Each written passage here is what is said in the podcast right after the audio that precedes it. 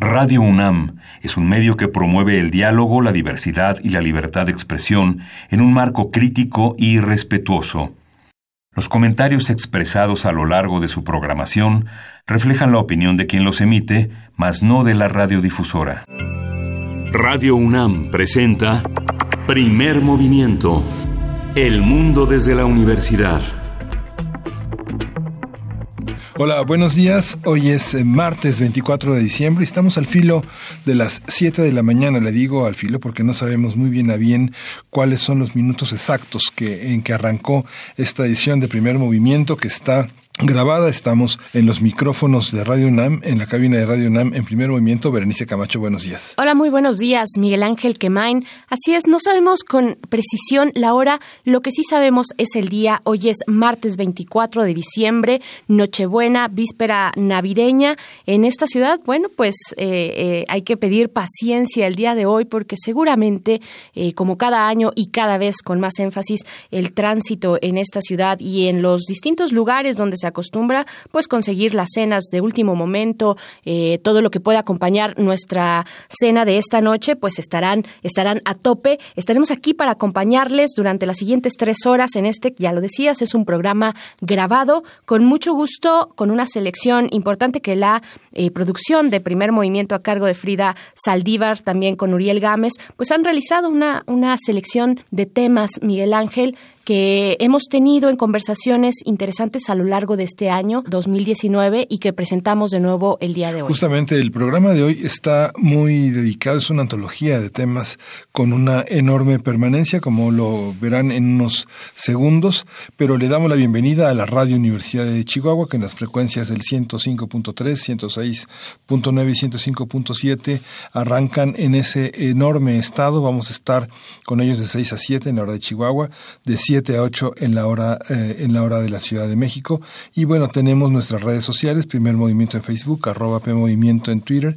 Y bueno estamos en Primer Movimiento UNAM arroba gmail.com ¿Con qué arrancaremos? Pues que nos vayan diciendo, antes que nada, eh, si bien estamos grabados, sí podemos recibir sus comentarios en redes sociales que ya diste, Miguel Ángel, que nos vayan diciendo allá en Chihuahua cómo se preparan para esta noche, para esta noche compartir en familia o no en familia, también hay familias uniparent, uni, unipersonales.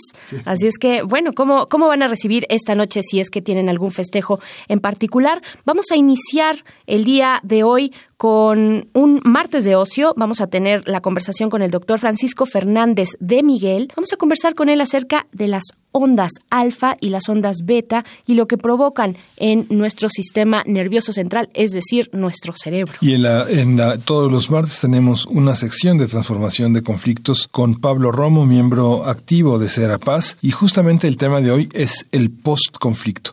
¿Qué hacer cuando las cosas se han arreglado? Bueno, pues ahí está Pablo Romo para decirnos. Así es, más que vigentes las conversaciones que tenemos con Pablo Romo eh, de, de Serapaz. Pues bueno, eh, también para nuestra nota nacional estaremos conversando, bueno, rememoramos, eh, traemos de nuevo a este momento la conversación que tuvimos por ahí de agosto acerca de Veracruz y los periodistas, el oficio y la profesión de periodistas ejercidas en, en estados como Veracruz. Pues, ¿qué ha cambiado? ¿Qué ha cambiado con esta nueva administración, nueva ya muy entre comillas, en realidad pues ya va bastante avanzada. Esto en la conversación que tuvimos con Eirinet Gómez, periodista y corresponsal de La Jornada en Veracruz. En la nota internacional vamos a seleccionamos la conversación que tuvimos con Carlos Arrazola.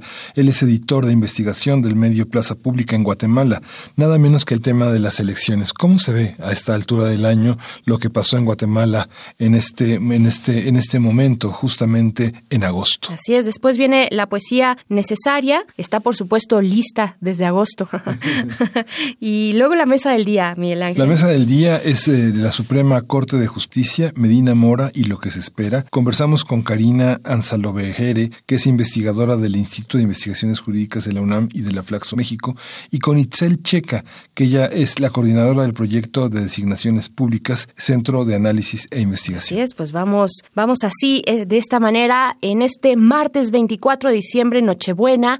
Eh, saludos, ojalá tengan una, una deliciosa cena, una forma de convivir también sana y apreciable con sus seres queridos. Vámonos ahora sí con nuestro arranque de ocio, las ondas alfa y beta en nuestro cerebro. Primer movimiento. Hacemos comunidad. Las ondas cerebrales se producen cuando las principales células de este órgano, las neuronas, emiten impulsos eléctricos y se retroalimentan y sincronizan a través de este proceso. En 1924, el doctor Hans Berger registró el primer electroencefalograma en su investigación sobre la telequinesis, aunque fue el primero en observar los diferentes ritmos de estas señales eléctricas con el estado del individuo, reportó sus hallazgos cinco años después. Posteriormente, su trabajo se retomó por otros científicos, quienes identificaron diferentes tipos de ondas cerebrales de acuerdo con su amplitud y ritmo. Las ondas alfa con un ritmo aproximado de 10 Hz por segundo, las beta con un ritmo entre 13 y 30, las ondas teta con ritmo de entre 4 y 8 y las ondas delta con un ritmo entre 1.5 y 4 Hz. Cada una de estas ondas se produce de acuerdo con los distintos estados del cerebro, como la relajación, concentración, está relacionada con diferentes estados también eh, que van desde la alerta, la concentración, el sueño profundo, la relajación, etcétera. Actualmente el conocimiento de las ondas cerebrales tiene diferentes aplicaciones, tanto médicas, tecnológicas y también de entretenimiento. Sí, a partir de esas distintas frecuencias que se anuncian como capaces de producir efectos de concentración o relajación, vamos a hablar sobre la veracidad de estas afirmaciones. La evidencia científica y el proceso que sigue el cerebro detecta ciertas frecuencias. Está con nosotros el doctor Francisco Fernández de Miguel. Él es doctor en neurociencias, investigador del Instituto de Fisiología Celular, coordinador del proyecto de neurociencias del Centro de Ciencias de la Complejidad de la UNAM. Buenos días, doctor Hernández Fernández. ¿Cómo, cómo está? Vamos a decir en poquitos, en, en algunos minutos, todo lo que tiene que ver con la posibilidad del cerebro de conocer, de emocionarse, de soñar a partir de estas frecuencias. Muchas gracias por estar con nosotros, doctor. Al contrario, estoy encantado de estar de nuevo con ustedes. Saludos también a la audiencia. Saludos, saludos y buenos días. Y hay que decir también, hay que mandar una felicitación por el cumpleaños del Instituto de, eh, de Fisiología Celular de la UNAM, que cumplió ayer 34 años, ¿no? Así es, así es. Pues va, va un abrazo para todos, para todos ustedes que lo integran y que han hecho posible todo este trabajo tan importante en la ciencia en nuestro país. Y pues bueno, hablemos de estas ondas, de las ondas beta y alfa. ¿Qué son? Eh, ¿Cuáles son sus eh, principales funciones y sus características? Bien, como ya ustedes lo presentaron muy bien en la breve introducción en su momento, son dos tipos de ondas muy características del cerebro que tienen distintos frecuencias aparecen con distintas periodicidades en el cerebro. Cuando digo periodicidad es cuántas veces por segundo se está repitiendo un ciclo completo. Entonces las podemos imaginar como ondas cíclicas que se repiten, como ondas senoidales, para los que recuerdan la ergonometría, en las que suben y bajan para regresar a su origen en ciclos. Y estos ciclos para las ondas alfa son de 8 a 12 eh, por segundo, lo que se llama 12 Hertz o 10 Hertz. Hertz es el apellido del científico alemán que describió los ciclos. Y para las ondas beta son de 14, 13 o 14 hasta 30, 35 ciclos por segundo. Son son ondas muy características que aparecen muy comúnmente en el cerebro en distintas eh, condiciones y lo podemos hacer experimentalmente con un, con una con una eh, experimento muy sencillo. Si nosotros le ponemos a una persona un casco en la cabeza que contiene electrodos, que es una, técnica absolutamente no invasiva, los electrodos están puestos ahora en las nuevas eh, metodologías simplemente humidificados y están capturando la señal que se genera en la corteza cerebral que cruza a través del hueso, a través de la piel y la podemos percibir, lo que encontramos es que hay un mapa de estas ondas con las ondas beta muy características de la parte frontal y las podemos evocar pidiéndole a la persona en el momento que estamos haciendo el registro que realice una operación matemática o un cómputo. Entonces hay un incremento en las ondas beta frontales. Las ondas alfa predominan en la parte trasera del cerebro, están de los dos lados, sincrónicas, y las podemos evocar fácilmente pidiéndole a la persona simplemente que cierre los ojos. Entonces eliminamos la experiencia visual en ese momento y la persona entra en un estado de, pensamiento libre en el cual las ondas alfa dominan estas ondas de, de 8 a 12 ciclos por segundo.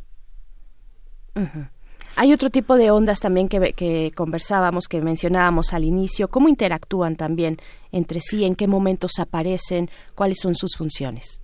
Es, es correcto. A ver, vamos a, vamos a ponerlo así. Las, eh, las ondas que nosotros estamos viendo son reporteros de la actividad cerebral. Tal como ustedes lo dijeron, las neuronas por sí mismas están produciendo impulsos. Los impulsos eléctricos son el lenguaje natural de la, del cerebro. Y si, si, hubiera una sola habría pa, pa, pa, si hubiera dos pa, pa, y si están sincronizadas cientos o miles vemos estas ondas que están oscilando. Entonces esto proviene no solo del cerebro sino de, de partes más internas del cerebro que están mandando señales y están conectándose perdón, no quise decirse, eh, dije cerebro, está equivocado, de la corteza cerebral, es la ah. parte superficial del cerebro, pueden llegar a ser sincronizadas por partes más internas. Por ejemplo, el, el núcleo que se llama tálamo, que está recibiendo la información visual, la información auditiva, con eso puede estar sincronizando este tipo de ondas. ¿sí? Entonces, tienen distintas, distintas funciones o expresan distintas, distintos tipos de funciones. Por ejemplo, hablaron también ustedes hace un rato de las ondas delta. Tradicionalmente las ondas delta se han supuesto como participantes casi exclusivos de, del sueño. Sin embargo, experimentos más recientes de un gran científico mexicano en el Instituto de Fisiología Celular, Ranulfo Romo, ha mostrado que las ondas delta aparecen durante la toma de decisiones en monos ellos las han podido registrar y cuando el mono está sujeto a decidir entre dos categorías y, toma la decisión de qué botón tiene que apretar, aparecen ondas delta en el cerebro. Entonces, hay un punto muy importante y es que este campo no está todavía terminado de explorar, todavía hay mucha información que nos hace falta. Y otras ondas que ustedes mencionaron son las ondas teta, que tienen unas frecuencias intermedias entre las delta y las alfa, o sea, están entre los 4 y los 8 Hz, y esas ondas se están asociando a, procesos de imaginación, de fantasías, de, de eh, pensamientos abstractos.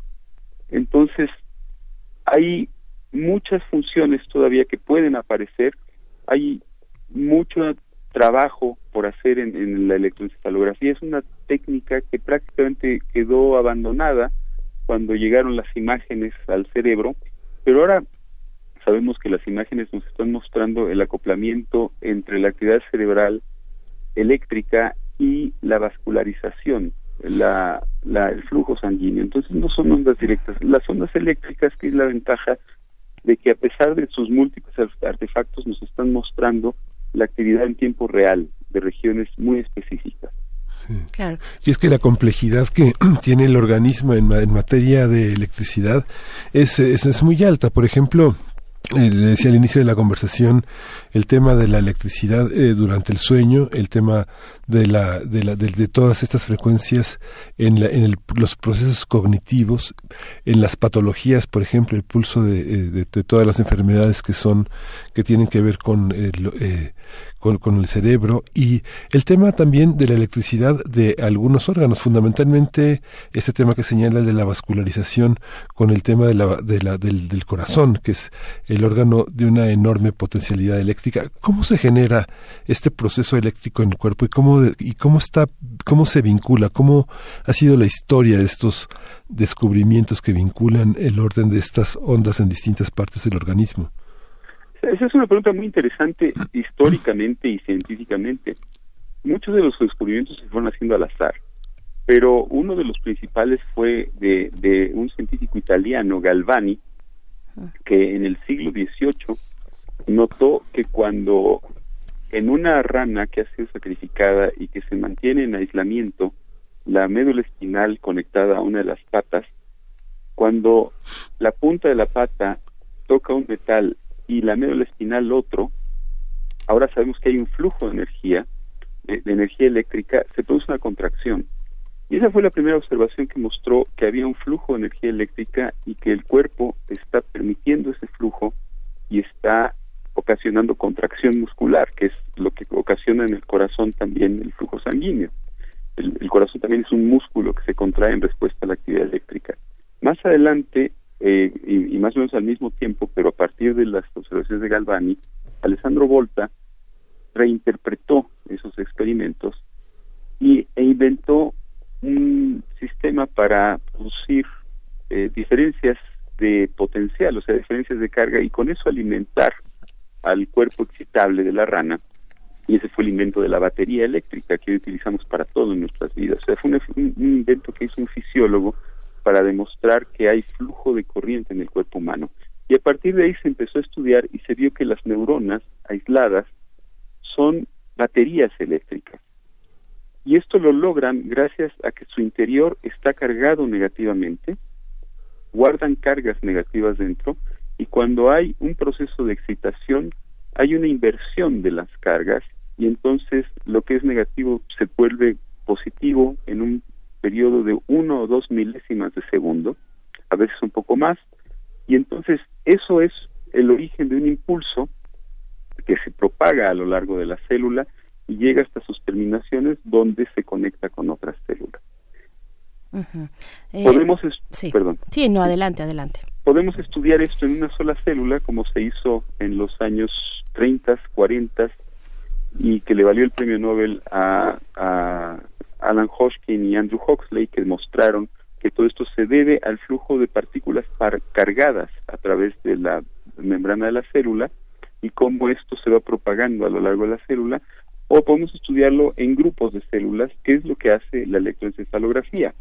Entonces, cuando muchas células nerviosas disparan un impulso al mismo tiempo, nosotros podemos ver un incremento grande en la cantidad de energía eléctrica que se está moviendo y eso es justamente el origen de una de estas ondas que puede ser alfa, beta o gamma o delta, dependiendo de la velocidad a la cual se da el ciclo de electricidad que ha inspirado también a la literatura fantástica, ¿no? Por ejemplo, que, que, nos hace eh, pues tener y viajar a esas posibilidades distintas y entre las posibilidades que sí que sí tenemos en el eh, en el horizonte científico, eh, doctor, es posible inducir, modificar, digamos, con cierto rango de voluntad eh, estas para obtener un resultado, eh, modificar estas ondas y obtener un resultado determinado. Nos hablaba, nos comentaba que, por ejemplo, para las las ondas alfa, para estimularlas, pues hay que cerrar los ojos, ¿no? Eh, ¿qué, ¿qué, hay en este campo de investigación?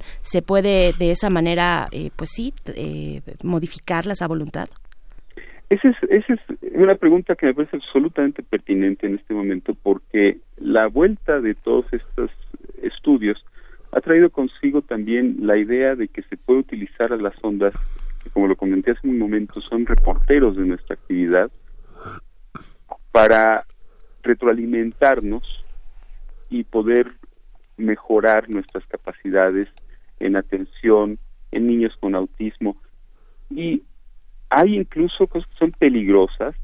Por ejemplo, en Internet, si uno lo abre y pone ondas alfa y música, ondas alfa y conducta, encuentra que le venden a uno hasta aparatos por cuatrocientos y pico de dólares le mandan a uno un aparato que se lo pone en la cabeza y le pone y le cambia las ondas y pone sonidos. Hay hay charlatanería enorme. Es un campo que está todavía en estudio hay muchos resultados controvertidos. Así como sabemos que si cerramos los ojos aparecen ondas alfa sabemos también que por ejemplo los músicos tienen una propensión a producir ondas alfa en ciertos estados de concentración cuando están interpretando uh, música o cuando están escuchando música y eso es parte de un entrenamiento.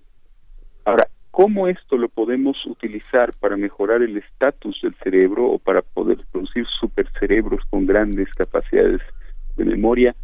Todavía estamos lejos de saberlo y si uno lee la literatura, cosa que yo no recomiendo en este momento, encuentra enormes contradicciones, mm. hay experimentos que se hacen en unas condiciones, otros en otros, y entonces no hay todavía un orden que permita tener eh, resultados puros. Por ejemplo, es estos sistemas de retroalimentación que se utilizan midiendo la actividad cerebral y tratando de concentrarse en una tarea para ver el cambio de ondas, se ha pensado que es una terapia sencilla y, y este eficiente, por ejemplo, para niños que tienen problemas de atención y todo esto. Sin embargo, los resultados no lo muestran. Eh, hay, hay cosas que son más complicadas que simplemente tratar de llevar a cabo los estudios, los experimentos y cambiar el estatus, ¿no? Hay muchas contradicciones. Entonces todavía hay que tener cuidado con lo que uno ve, hay que tener cuidado con lo que uno cree de todo esto y necesitamos experimentación todavía de muy buena calidad para, para poner en orden todo este conocimiento. Este, el cruce de las ciencias también implica una serie de contradicciones muy fuertes. No sé, por ejemplo, el tema del sueño en pediatría, el tema del sueño, en la geriatría, que son de pronto temas que pueden ser contradictorios, o el tema de los fármacos y el sueño, el tema de este de los opioides, el, tabaquismo o el alcoholismo y el sueño, todo este tipo de patologías también que, que se cruzan desde horizontes donde que conciben la, la, anomalía como, como enfermedad o las ciertas cualidades como cuestiones extraordinarias. La, la, frontera entre las ciencias también impide tener una visión como de conjunto de la complejidad. Sí, a ver, tenemos, por ejemplo, muy buenas descripciones fenomenológicas de qué pasa con el sueño y qué pasa con el sueño en pacientes que tienen insomnio, en pacientes que tienen obesidad, apneas, todo esto. Hay descripciones, pero no sabemos todavía cómo interpretarlo, no sabemos cómo entenderlo. Incluso hay mucho trabajo que se está desarrollando ahora en técnicas matemáticas para entender las ondas y saber si podemos predecir cosas. Podemos, somos capaces por ejemplo, en el C3, el grupo de Alejandro Frank está buscando utilizar matemáticas para ver ondas de pacientes que tienen eh, problemas de sueño o que tienen problemas de epilepsia. Podemos predecir, utilizando matemáticas, que viene una crisis a partir de lo que registramos en el cerebro antes de la crisis. Hay señales ahí que están ocultas y que podemos hacer aparecer. O sea, ese es el nivel en el que en el que está ahora todo esto. Y como el cerebro no tiene acceso a, experimentación directa por cuestiones obviamente éticas, excepto en pacientes que tienen epilepsia y que tienen la posibilidad de acceder con electrodos durante las cirugías y todo esto, la información es todavía muy vaga. No sabemos realmente qué significan muchas de estas ondas. Sabemos con qué correlacionan, pero nos falta mucha información. ¿Hay algún riesgo de, eh, si decidimos tomar alguna de estas terapias que se anuncian en Internet, eh, más allá de que seamos timados, eh, de que nos tomen el pelo y que pues esto no nos lleve a ningún lugar? ¿Hay algún riesgo? ¿Se ha detectado pues por ahí un riesgo mayor a la salud? Hay un gran riesgo para el bolsillo, porque cobran y todo esto. Afortunadamente, al no ser invasivo, esto no nos ocasiona un riesgo de que nos vayamos a llevar un electrochoque o todo esto. O sea, este tipo de cosas son cosas de entrenamiento, en último los casos pues uno va ahí, trabaja por lo mismo y aprende a concentrarse y todo esto. A lo mejor no se logra el resultado, si se logra el resultado va después saber qué, qué significa, pero lo que lo que sí creo es que no tenemos sistemas que estén absolutamente comprobados para todo esto digamos que podemos dejar el campo de las aplicaciones clínicas solamente en lo que mencionaba, digo, hasta el momento, solamente en, para el tema, para abordar el tema de la epilepsia, por ejemplo? ¿Hasta ahí se reduce? No, el, el, a ver, el, tema de la epilepsia está controlándose ahora con métodos farmacológicos, hasta donde yo sé. Debo aclarar que yo no soy un experto en epilepsia. Lo que sé es que para la mayoría de los tipos de epilepsia y de hiperexcitabilidades en el cerebro, la farmacología está funcionando bastante bien y ahora ustedes han escuchado que se ha discutido mucho y se ha probado el uso de, algunos cannabinoides que provienen de la marihuana porque eh, controlan tipos específicos de epilepsia para los cuales no había tratamientos antes. Sin embargo, el estudio de las ondas no pasa de ser un reportero hasta este momento. O sea, no tenemos manera de eh, prevenir una crisis epiléptica a partir del registro de las ondas. tenemos manera de saber que están ahí, pero eso es obvio, porque estamos viendo a la persona. Eh, aún en las ausencias pequeñas lo, lo podemos ya ver, las familias lo saben, la persona lo sabe. Entonces, estos tratamientos para tratar de predecirlo todavía están muy en pañales y yo no sé si vamos a entrar en una de estas épocas que a mí me ha tocado vivir a lo largo de mi carrera científica, en las que surge un grupo de gentes que dicen tenemos la medicina electrónica con la que vamos a curar a los niños que tienen y, y bien mal y resulta que es charlatanería pura y les dan unas salecitas ahí y les cobran una fortuna a los papás. Y luego viene otra época en la que salen algunos que dicen que tienen el remedio a problemas de desarrollo del cerebro y les empiezan a inyectar a los niños este sustancias que promueven el crecimiento de las neuronas y, son criminales todas estas cosas. Aquí, como no es invasivo, no es tan delicado, pero sigue habiendo problemas éticos que son pues la calidad del conocimiento en lo que se está fundamentando todo esto. haciendo revisiones de lo que hay en la literatura, yo particularmente llego a la conclusión de que el campo no está maduro todavía. Falta mucha investigación y mucha investigación de muy buena calidad. Sí, o sea que no voy a aprender ingeniería en sistemas mientras duermo, doctor. ¿Mientras qué, perdón? Mientras duermo. Pues, se, aprende inglés mientras duerme, o aprenda, sí, aprenda cinco idiomas. lo que sí creo yo por experiencia, y esto es empírico más que científico, es que en el sueño estamos consolidando conocimiento y estamos encontrando respuestas también. La integración nos lleva a que de repente despertamos lo que le llamamos nosotros en broma el síndrome de las 3 de la mañana y dicen, pero ¿cómo no lo pensé antes?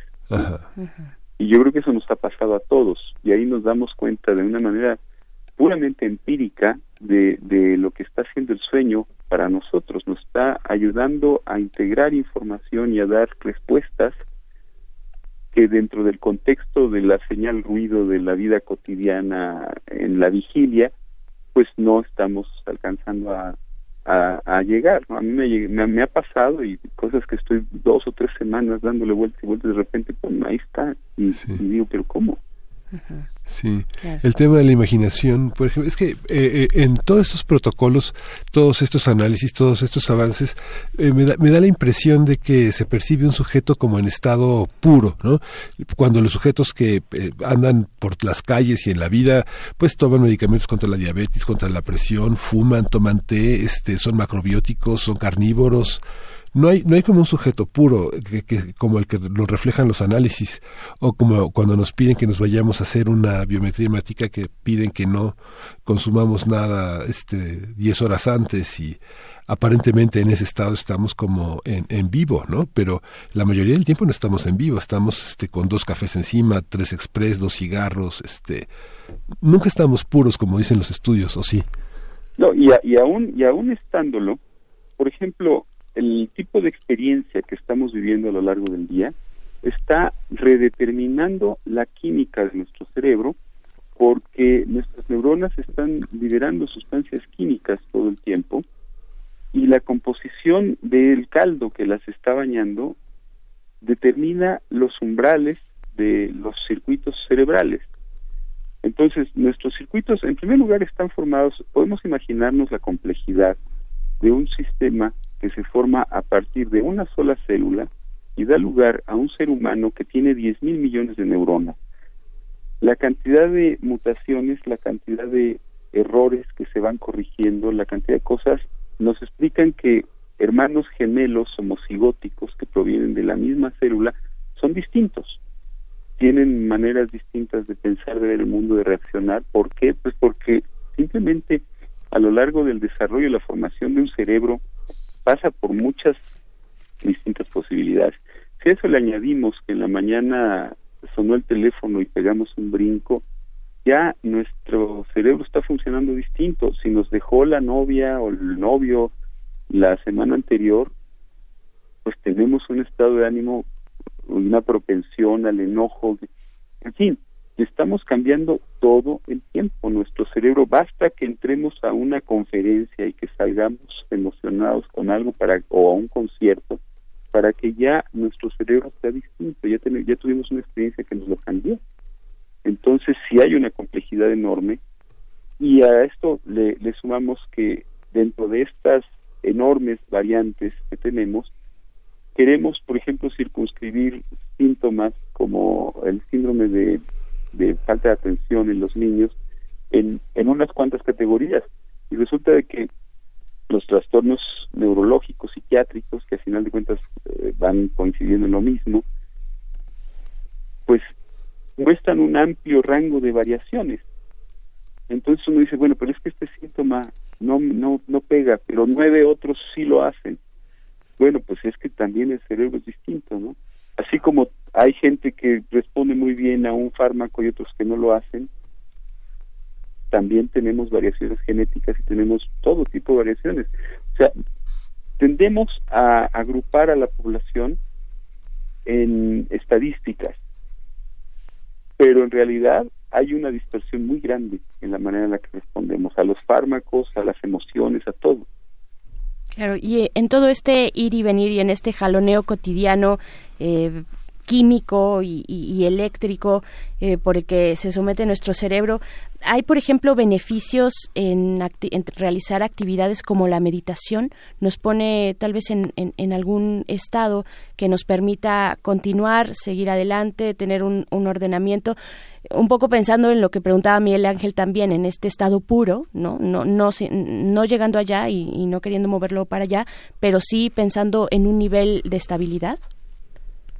Yo lo que puedo decir sin experiencia propia en, en la meditación en los últimos años al menos es que la, lo que a mí me comentan colegas científicos que lo practican es que les ayuda mucho a relajarse, a dormir, que hay estudios que muestran que se promueve, por ejemplo, la, la aparición de ondas alfa y, y que a ellos les ha servido de mucho.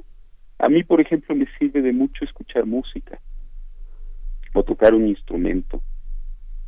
Yo tiendo a promover que una de las maneras que tenemos para afirmar nuestra personalidad, para eh, este fortalecernos a nosotros mismos sin necesidad de comprar una computadora o un coche cada año y todo esto es practicar las artes, leer literatura, a lo mejor hacer meditación. El yoga es, es formidable para todo esto y sobre todo porque son actividades en las que nosotros estamos trabajando por nosotros mismos, estamos disciplinando al cuerpo y a la mente y los estamos poniendo en una misma dirección. Mm, muy bien. Pues, pues agradecemos mucho esta conversación, doctor Francisco Fernández de Miguel, neurocientífico, investigador del Instituto de, Fisiología Celular de la UNAM y también coordinador del proyecto de neurociencias del Centro de Ciencias de la Complejidad también de la Universidad. Muchísimas gracias y muy buen día. Al contrario, muchas gracias a ustedes. Muchas gracias. Primer movimiento. Hacemos comunidad. Bien, pues vamos con algo de música. Esto se titula No habrá nadie en el mundo. Esperamos que esto no llegue. vamos a escuchar a Wicca y volvemos.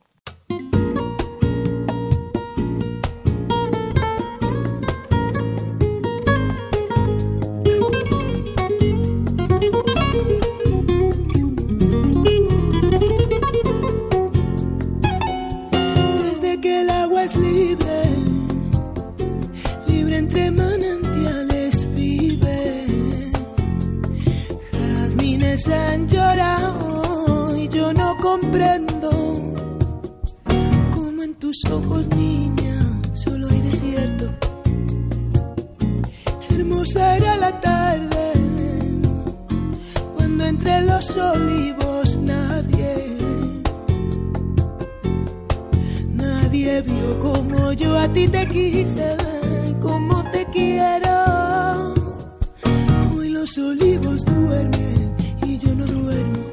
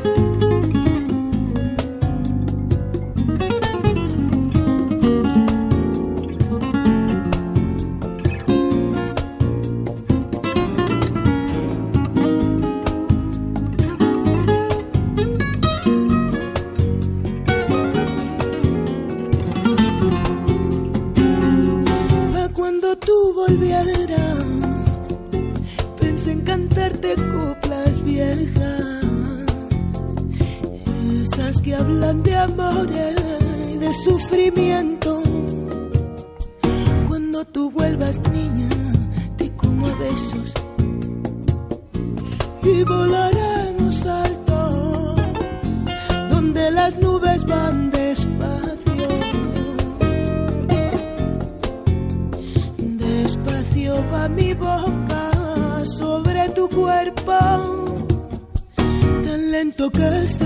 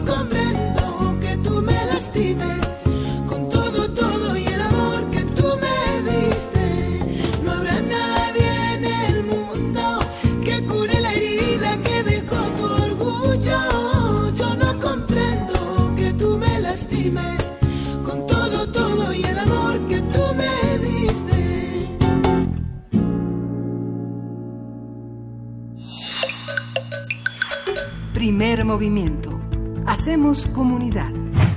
Estamos de vuelta después de escuchar la propuesta musical, pues cada vez más consolidada de esta mujer española, Buica. Eh, la canción fue No habrá nadie en el mundo. Y vamos ahora, Miguel Ángel, como cada martes, cada 15 días, los martes, en esta conversación con Pablo Romo, quien es, eh, forma parte del Consejo de Serapaz, de la organización Serapaz. Esto es el post-conflicto.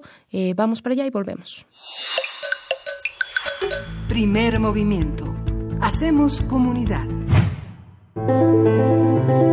Transformación de conflictos. Hoy es martes de transformación de conflictos aquí en Primer Movimiento y le damos la bienvenida a Pablo Romo, quien es miembro del Consejo Consultivo de Serapaz y profesor de la Facultad de Ciencias Políticas y Sociales de la UNAM. Bienvenido, Pablo. ¿Cómo estás? Buen día. ¿Qué tal, Mary? ¿Cómo estás? Muy buenos días. Qué gusto escucharte de nuevo. Eh, hoy para poner en la mesa el tema del posconflicto. Cuéntanos, por favor. Eh, sí, me parece que este este tema no lo hemos abordado en nuestros espacios y creo que es importante. Me parece importante porque este siempre hay que prever en, todo proceso de construcción de paz y de mediación, de intervención en los conflictos, los escenarios en los cuales este eh, se llega al final, se llega a un acuerdo, pero qué sigue, cómo se implementan y cómo se cumplen. Y uno de los eh, eh, cosas importantes en este proceso de, eh, digamos, de, de post-conflicto es eh, la desmovilización de, de los actores eh, violentos. En una guerra eh, o en las guerras, después de que se firman eh, los acuerdos de paz, ¿qué sucede con aquellos que estuvieron activos y que fueron este y que fueron movilizados para la guerra? En general, digamos, este qué sucede con con las tropas eh, que regresen a sus cuarteles en principio. Sin embargo, no siempre es así. Lo vemos, por ejemplo, en muchos eh, actores eh, armados en, África o en América Latina que, eh, que tomaron las armas para reivindicar ciertos eh, derechos o territorios, etcétera, y que de pronto al terminar o al hacer acuerdos quedan como en la inercia de la violencia. Esta inercia de la violencia la vemos en muchos eh, países, como por ejemplo en Angola, en Sudán, en donde las tropas continúan este, movilizadas a pesar de que hay acuerdos de paz. O lo vemos también en el caso de, de Colombia, un pequeño reducto de, de miembros de las FARC no aceptan los acuerdos y se mantienen eh, movilizados y tomando eh, eh, algún territorio para eh, continuar una guerra que en donde ellos se sienten traicionados.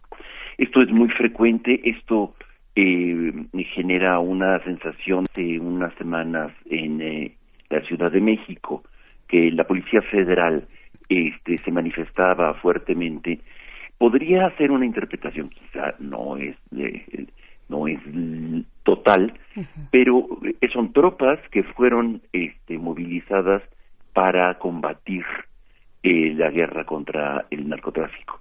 Y cuando cambia la estrategia, cuando cambia el proceso de guerra a un proceso diferente, digámoslo así, que ya no se declara como guerra, eh, las tropas se sienten este, traicionadas y, y hay una cierta inercia para no desmovilizarse, para no desmovilizarse.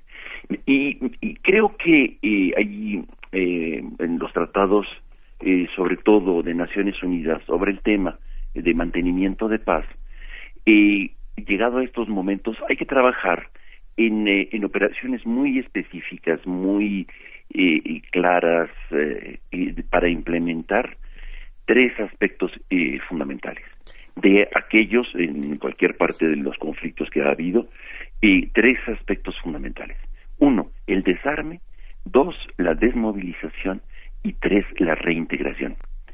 Y grupos armados en cualquier parte del mundo, quizá podríamos pensarlo en México, que han participado en hechos de guerra, en hechos de violencia, eh, de combates, eh, como los que siguen sucediendo en el país, y cuando se les llama para un nuevo proceso de paz, un, cambio para generar eh, un camino de paz, hay que pensar en estos tres aspectos que son un triángulo fundamental sin el cual no se puede llegar al desarme, que no se puede llegar a un proceso de paz adecuado o un post-conflicto adecuado. Y va a haber desertores que van a mantener esta inercia de la guerra. Y tenemos entonces Primero el desarme, que es muy claro como definición y como, como acción, es fundamental que los actores que estuvieron en guerra, que estuvieron armados, se desarmen. Generar un proceso de desarme. En Guatemala, en, Colombia, por ejemplo, había buzones eh, anónimos en los pueblos, sobre todo donde combatían las FARC, en donde llegaban a depositar ahí las, las armas, que es un, es un y donde nadie verificaba este quién era el portador, simplemente recibían las armas, las registraban y punto. Esto permite un, eh, un, eh, anonimato para los que se están desmovilizando. Eh, pero no basta ahí, aunque en México de vez en cuando ha habido este tipo de acciones de desarme, este, sin embargo, eh, y se cambian las armas por computadoras, etcétera, es un poco propagandístico y poco eficaz. Se necesita hacer un proceso muchísimo más eh, personalizado, y que, que va de la mano después del siguiente paso, que es la desmovilización. ¿Cómo garantizar que exista la desmovilización? Y por último, la reintegración a un proceso social adecuado, un proceso de construcción adecuado y en donde tengan, eh, donde participen eh, de manera multidimensional este, profesionales que acompañen eh, a los eh, desmovilizados, sobre todo en sus procesos de, estrés postraumático, eh, paranoias, eh, situaciones de, de, de, voluntad de violencia. Lo vemos, por ejemplo, en eh, los excombatientes en Estados Unidos. de hecho, la ciencia de la psicología eh, ha progresado enormemente y ha generado eh, enormes investigaciones justamente con los desmovilizados de las múltiples guerras que ha hecho Estados Unidos en todo el mundo. Y vemos cómo eh, permanecen eh, muchos de ellos eh, con, no solamente con estrés, sino con problemas de desequilibrios mentales, emocionales y no solamente físicos, de, los excombatientes o los veteranos que y, que, que es preciso atender que es preciso eh, revisar y que es preciso acompañar. Tres entonces son estos eh, eh, elementos que me parece que hay que pensar una y otra vez para nuestro país sobre cómo generar caminos después del conflicto, cómo consolidar un, un proceso post-conflicto. Termina la guerra, por decreto parece, pero eh, el, el conflicto tiene que continuar eh, procesándose, sobre todo las secuelas de los conflictos. Eh, de, alta intensidad. Yo quería hacerte una pregunta, Pablo. En unas elecciones como las que vivimos, que fueron tan grandes y que desde 1910 no teníamos un proceso electoral de tal magnitud, fue un proceso electoral donde hubo muchos asesinatos, muchas comunidades divididas. ¿Esto podría considerarse como parte de un postconflicto, el reordenamiento de grupos que representaban a partidos, pero que en el fondo también representaban posturas, incluso entre grupos eh, indígenas, eh, situaciones rurales divididas, que alcanzaron en las elecciones una representación en la legalidad. Eh, ¿Eso se tendría que tratar también en tema como un tema posconflicto sí definitivamente yo creo que estamos este digamos eh, em, que sí es, es, una expresión. Claro que el, eh, eh, lo que sucedió el año pasado sobre todo de los homicidios contra presidentes municipales en muchas ocasiones es por no haber aceptado por parte de ciertos grupos este que nombraran estos grupos armados eh, eh, al titular de la seguridad eh, pública municipal y por eso eran asesinados no yo creo que eh, estábamos viendo a veces héroes a veces no tanto héroes este hay de todo no en esto en estos que no no se esclarecen pues hasta la fecha mantienen la impunidad y por lo tanto no podemos afirmar categóricamente que todos se, este, se opusieron a los a los pactos previos o recibir dinero del crimen organizado para las elecciones. Y no que es muy típico en muchos estados como por ejemplo en Guerrero en Michoacán eh, lo vimos en Morelos etcétera no entonces este eh, este tipo de situaciones eh, evidentemente hay que tratarlas no solamente postelectoralmente sino en, la lógica del de los conflictos mayores. O de, me refiero fundamentalmente de, la declaración de guerra que se hace hace 13 años y eh, al crimen organizado que no es un ente abstracto y ahí está y está presente todavía y sigue presente y sigue muy muy muy bien fornido eh, económicamente no lo vemos con las declaraciones de eh, las incautaciones que se hicieron a uno de los capos más importantes de un cártel al Chapo que realmente son cosas ridículas las que le incautaron. Es decir, que lo que generó el crimen organizado sigue circulando por ahí, de dinero, bienes, etcétera, y la guerra continuará en tanto no se llegue a detener, digamos, eh, que se haga justicia, que se conozca la verdad y que se detengan a los criminales que están haciendo esto. Y digamos la tropa, todos aquellos que están como halcones, este, eh, es, ver la manera de cómo generar un proceso post-conflicto para desarmarlos, desmovilizarlos y reinsertarlos eh, en la sociedad. Claro, eh, claro, Pablo. Y también pensar en el tipo de conflicto que es el conflicto mexicano, ¿no? Eh, no son dos fuerzas equiparables necesariamente como entre dos naciones que tienen dos ejércitos similares o vaya, eh, uno mejor que otro, pero finalmente con, con, reglas y líneas similares, sino que acá tal vez no hemos tampoco definido bien a bien el conflicto, hablando de este referente que mencionas de la Cruz Roja, por ejemplo, ¿no? De los protocolos, de las guerras, de los conflictos, quién es el enemigo al que el Estado está combatiendo, ¿no? Y, y, cómo, cómo se desarmaría un enemigo de estas características, cómo se desmoviliza a este tipo de, de, grupos eh, y cómo se, se les reintegra a la sociedad, ¿no? Exactamente. Yo creo que hay que repensar esto, el post-conflicto, cómo, cómo, cómo eh, generar este proceso de desarme, de desmovilización y de reintegración eh, en este conflicto irregular. Es una guerra irregular con, eh, con actores que van cambiando, no necesariamente eh, em, como tú lo dices, son, no son estados, no son las guerras del siglo XX, de principios del siglo XX. Estamos delante de, de guerras muy complejas, pero que de alguna manera eh, se, eh, conocemos bien que, se que se pueden hacer eh, llamados para la paz no solamente en abstracto y, demagógicos, sino muy concretos y específicos en función de la creación de espacios de trabajo, creación de una economía diferente, eh, eh, persecución sobre todo de, de, los beneficios económicos que genera esta guerra, porque esta guerra es una guerra económica como todas, en realidad.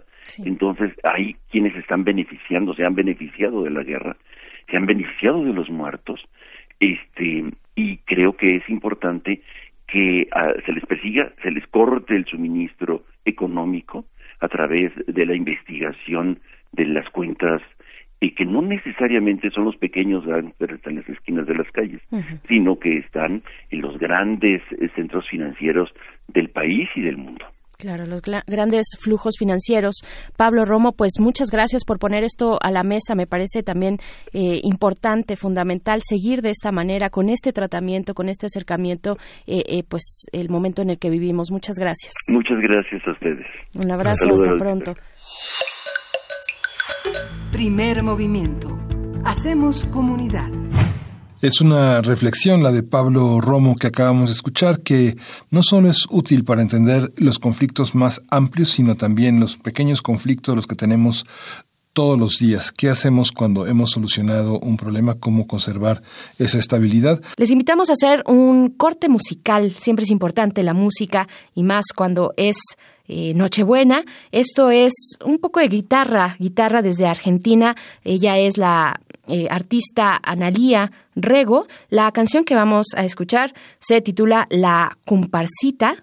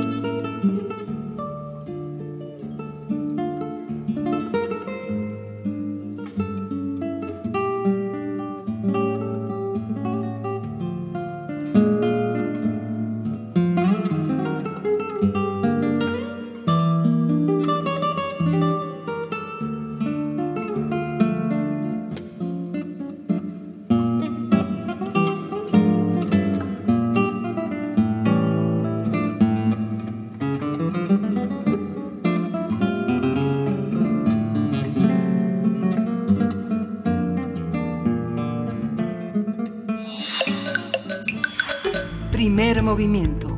Hacemos comunidad. Acabamos de escuchar la comparsita de Analía Rego, guitarrista argentina. Y bueno, nos despedimos de la Radio Universidad de Chihuahua, que nos escuchamos de 6 a 7 de la mañana, hora de Chihuahua, todos los días, de 7 a 8 de la mañana en la Ciudad de México. Y bueno, los, los invitamos a la siguiente hora de primer movimiento. Síguenos en redes sociales. Encuéntranos en Facebook como Primer Movimiento y en Twitter como arroba PMovimiento. Hagamos comunidad.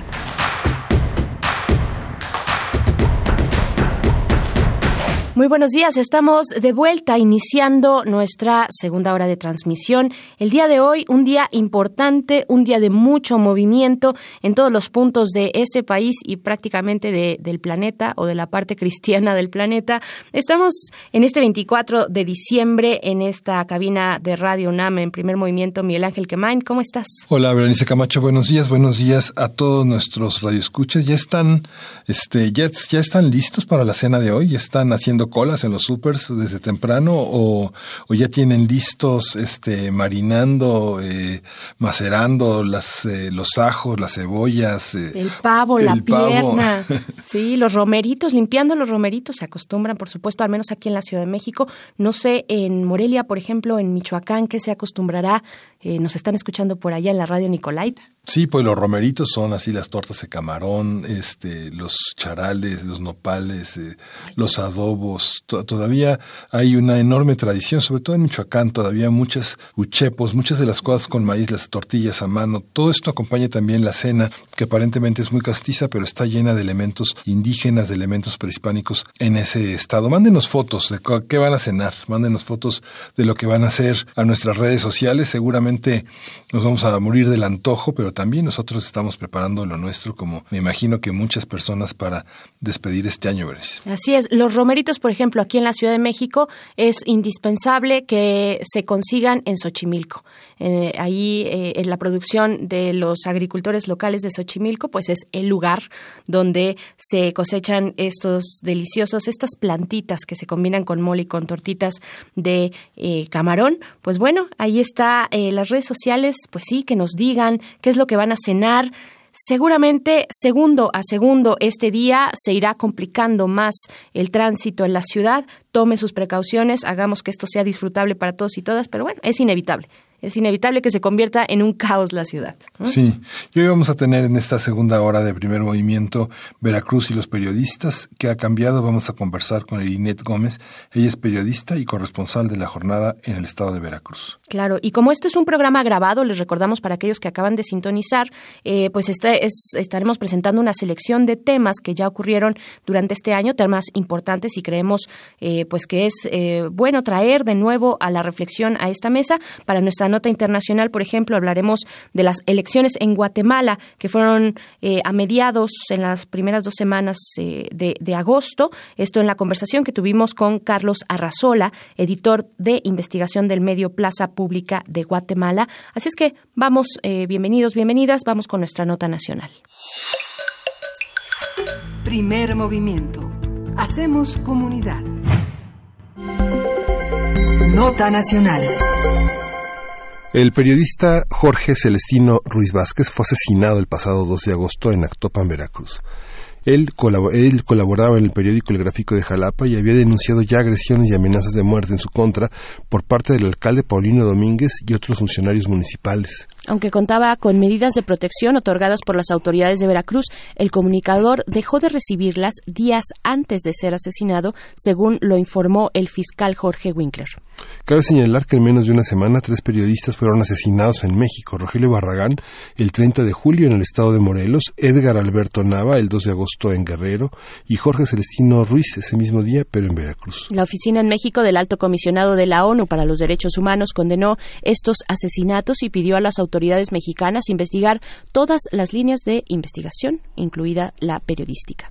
A partir del asesinato de Celestino Ruiz en Veracruz vamos a hablar sobre la situación de este gremio, las reacciones del gobierno de Cuitlagua García Jiménez y está con nosotros en la línea Eirinet Gómez, es periodista, corresponsal de la jornada en Veracruz. Buenos días, Eirinet. Hola, muy buenos días. Muchas gracias por, por este enlace. Al contrario, Irinet, pues te damos eh, la bienvenida, desafortunadamente, para seguir hablando de Veracruz en estos términos, en términos de violencia, en términos de eh, violencia contra periodistas específicamente. Eh, ¿qué, es, ¿Qué es lo que está pasando? Ya hacíamos este recuento de los últimos tres asesinatos de periodistas, tanto de Guerrero como de Veracruz, y pues bueno, sigue, sigue tu estado presente en estas estadísticas. ¿Qué decir? ¿Ha cambiado algo con la entrada del nuevo gobierno? ¿Se ha visto mayor interés? Eh, ¿cómo, ¿Cómo estás eh, midiendo tú también desde el oficio periodístico esta situación en, en Veracruz? Mira, como, como podrán recordar ustedes y el auditorio, eh, tenemos varios años ya en el dramático eh, ranking de, de periodistas asesinados. Este contexto de violencia que corresponde también que se incrusta en un contexto en un contexto nacional, eh, pues podemos ver que, que los cambios de gobierno no son una eh, solución mágica, instantánea en contextos de violencia, ¿no? Veracruz eh, sigue siendo un, un entorno de violencia y de inseguridad para los periodistas y para los ciudadanos en común, ¿no? Eh, tenemos bastantes índices de inseguridad en homicidios, en secuestros, y, y los periodistas no escapamos a esta dinámica de inseguridad y de violencia. Además, eh, cuando ejercemos un oficio que, que, que por sí mismo eh, genera tensiones con eh, actores políticos, con poderes fácticos, eh, con, con eh, personajes eh, vinculados a la actividad delictiva. En este cóctel, eh, pues se incrusta una vez más eh, eh, otro homicidio más de periodistas en una semana que ha sido demasiado trágica para el gremio en, en el país, ¿no? Sí. Eh, el caso del compañero Celestino Ruiz, pues es un caso muy eh, que tiene, digamos, elementos eh, que lo hacen muy particulares, ¿no? Él es un periodista en una región de la entidad eh, en donde no es eh, propiamente estos núcleos urbanos en Veracruz debe haber cuatro o cinco núcleos urbanos Coatzacoalcos este Veracruz Jalapa Oriz Córdoba Orizaba en la parte de arriba eh, Poza Rica Tuxpan. Eh, este este reportero es un, es un eh, es un reportero que está en, en otra zona, que está en esta región de Actopan, que es una un distrito de Veracruz que tiene una actividad importante. Aquí tenemos eh, concesiones mineras que están en proceso de, de desarrollo, tenemos eh, fábricas como Greenpeace de, de aves que quieren instalarse y donde hay una resistencia social a a que, a que estos desarrollos o estos proyectos de, de desarrollo minero o de empresas pues se, se instalen. Es un distrito también muy rico en materia natural, ambiental y también, bueno, eh, es un lugar donde sin estos periodistas que viven en esa zona y que reportean esa zona, pues sería difícil enterarse de qué es lo que pasa, ¿no? Porque la mayoría de los periodistas en la entidad están en estos núcleos urbanos que te comentaba, entonces, si aún fuera por estas personas que viven ahí y que reportan hacia afuera, pues difícilmente eh, podríamos tener reporte de qué es lo que sucede, ¿no? Uh -huh, claro. eh, a Ten- esta situación habría que añadir eh, pues contextos laborales, dinámicas locales de lo que es el ejercicio periodístico y que también eh, habría que tener un diagnóstico, las eh, creo que las organizaciones de la libertad de expresión eh, y la defensa de los derechos de los periodistas deberían también estar eh, mirando estas dinámicas laborales que también ponen en una situación de vulnerabilidad a los que se dedican a la actividad periodística. No sé Por si supuesto. quieran, comentemos Eh, algo más. Sí, no, pues claro que sí, Irinet. eh, preguntarte también cuáles son los temas y la fuente que cubría eh, Celestino. Se, se puede, digamos, del trabajo reciente que estaba realizando, pues mm, relacionar dentro de las eh, líneas de investigación, ya la Procuraduría lo, lo dirá, la Fiscalía, perdón, pero eh, ¿cuál, es, qué, qué era el, ¿cuál era el trabajo que realizaba Celestino? Mira, Celestino tenía eh, 60 años en el momento de su muerte, tenía más de 30 años dedicados al oficio de periodista. Él estudió la Facultad de Derecho de la Universidad Veracruzana. Eh, estudió Derecho, perdón, no, no tengo claro si, si, en, si en la UB, eh, pero eh, él tenía 30 años de periodista y él cubría básicamente estos municipios de Actopan, Alto Lucero, eh, Puente Nacional, que es una franja en la parte central de, del estado de Veracruz, eh, y una parte costera, digamos, ¿no?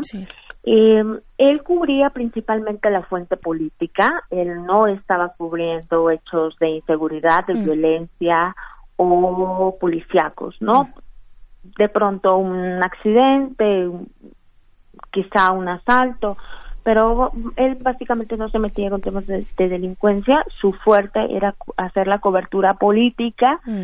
y cubrir, digamos, esto que es pues, las dinámicas dentro de los ayuntamientos de esa región de Veracruz, eh, los conflictos políticos que hay entre los regidores de oposición, los señalamientos de desvíos de las autoridades locales, eh, y es ahí donde aparece eh, pues este personaje que es Paulino Domínguez, alcalde de Actopan, y que, se ha vinculado tanto con, eh, con, y con este homicidio del periodista porque había antecedentes de amenazas y agresiones contra el periodista. Eh, a, que en donde el periodista señalaba a este alcalde de eh, Paulino Domínguez de Actopan, que es donde el periodista vivía, con quien eh, señalaba de tener pues algunas tensiones eh, por la cobertura periodística que ahí realizaba el compañero Septino, ¿no? También sabemos que, eh, Miguel Ángel, también sabemos que tenía medidas de protección, contaba con medidas de protección y que se, les se le fueron retiradas poco antes de, pues, de ser asesinado. Sí, él tenía dos, él tenía medidas de protección después de dos atenta, de dos atentados que él tuvo. Él tuvo un, un ataque en octubre del 2018 donde van y batean sus, este, agarran a batazos sus vehículos eh, particulares que estaban rotulados con el logo de el gráfico de Salapa, que es el, el periódico donde elaboraba y eh, tiene otro otro evento en noviembre un mes después donde habla de una balacera eh, en, en sus en, su local en su en su domicilio. Después de estas medidas después de estas situaciones de amenazas él hace una denuncia ante la fiscalía se levanta una una carpeta de investigación él hace algunas gestiones ante la Comisión de Derechos Humanos porque siente que después de algunos meses eh, como que esa carpeta no avanza. Eh, entra la Comisión Estatal de Protección y Atención a Periodistas y, estos organismos ayudan un poco a mover las investigaciones dentro de la Fiscalía y la Fiscalía determina en el mes de abril que debería eh, contar con eh, resguardo eh, policiaco. Eh, ¿no? Tener medidas de seguridad. El periodista, eh, quien se encarga de dar las medidas de seguridad es la Secretaría de Seguridad Pública, es la que tiene elementos efectivos y lo que se dispone básicamente es que los elementos policíacos hagan rondines, rondines en sus domicilios, en sus negocios. obviamente, como te decía, las dinámicas laborales obligan a eh, el no no vivía propiamente del ejercicio periodístico que se paga muy barato en, en esas regiones del estado y él, tenía dos negocios uno de venta y reparación de celulares y artículos electrodomésticos y una tienda de abarrotes que es donde finalmente lo asesina.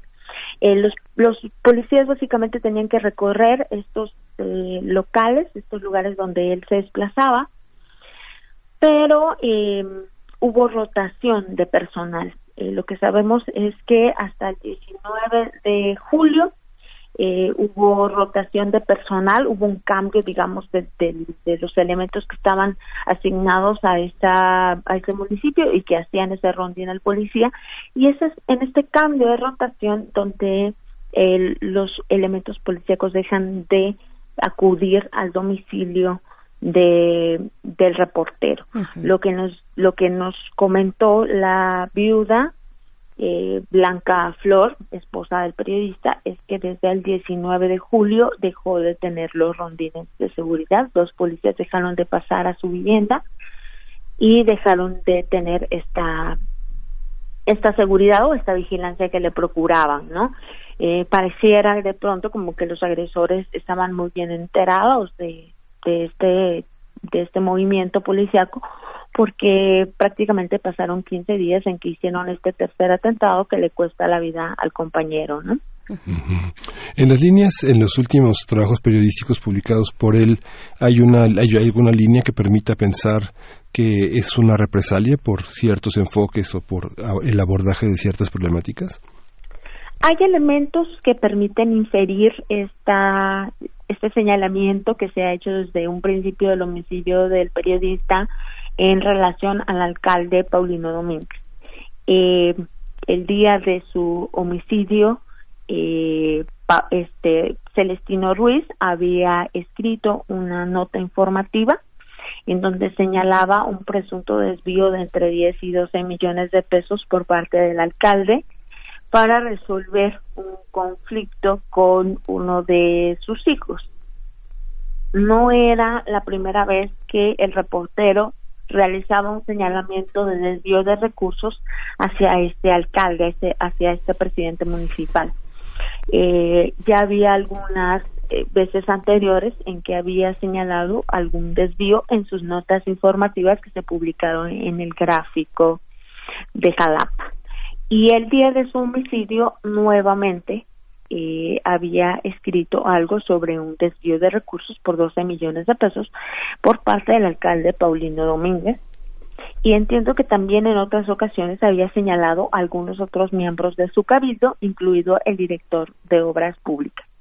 Eh, entonces existían sí algunas tensiones particulares entre este presidente municipal y el periodista. Él, en sus carpetas de investigación, en las denuncias que había presentado ante la Fiscalía, había señalado estas tensiones. Mm. Incluso había señalado eh, que algunas de las personas que participaron en las agresiones de octubre y noviembre del año pasado eran perpetradas por personas cercanas a este presidente municipal y él pedía que se investigara al respecto.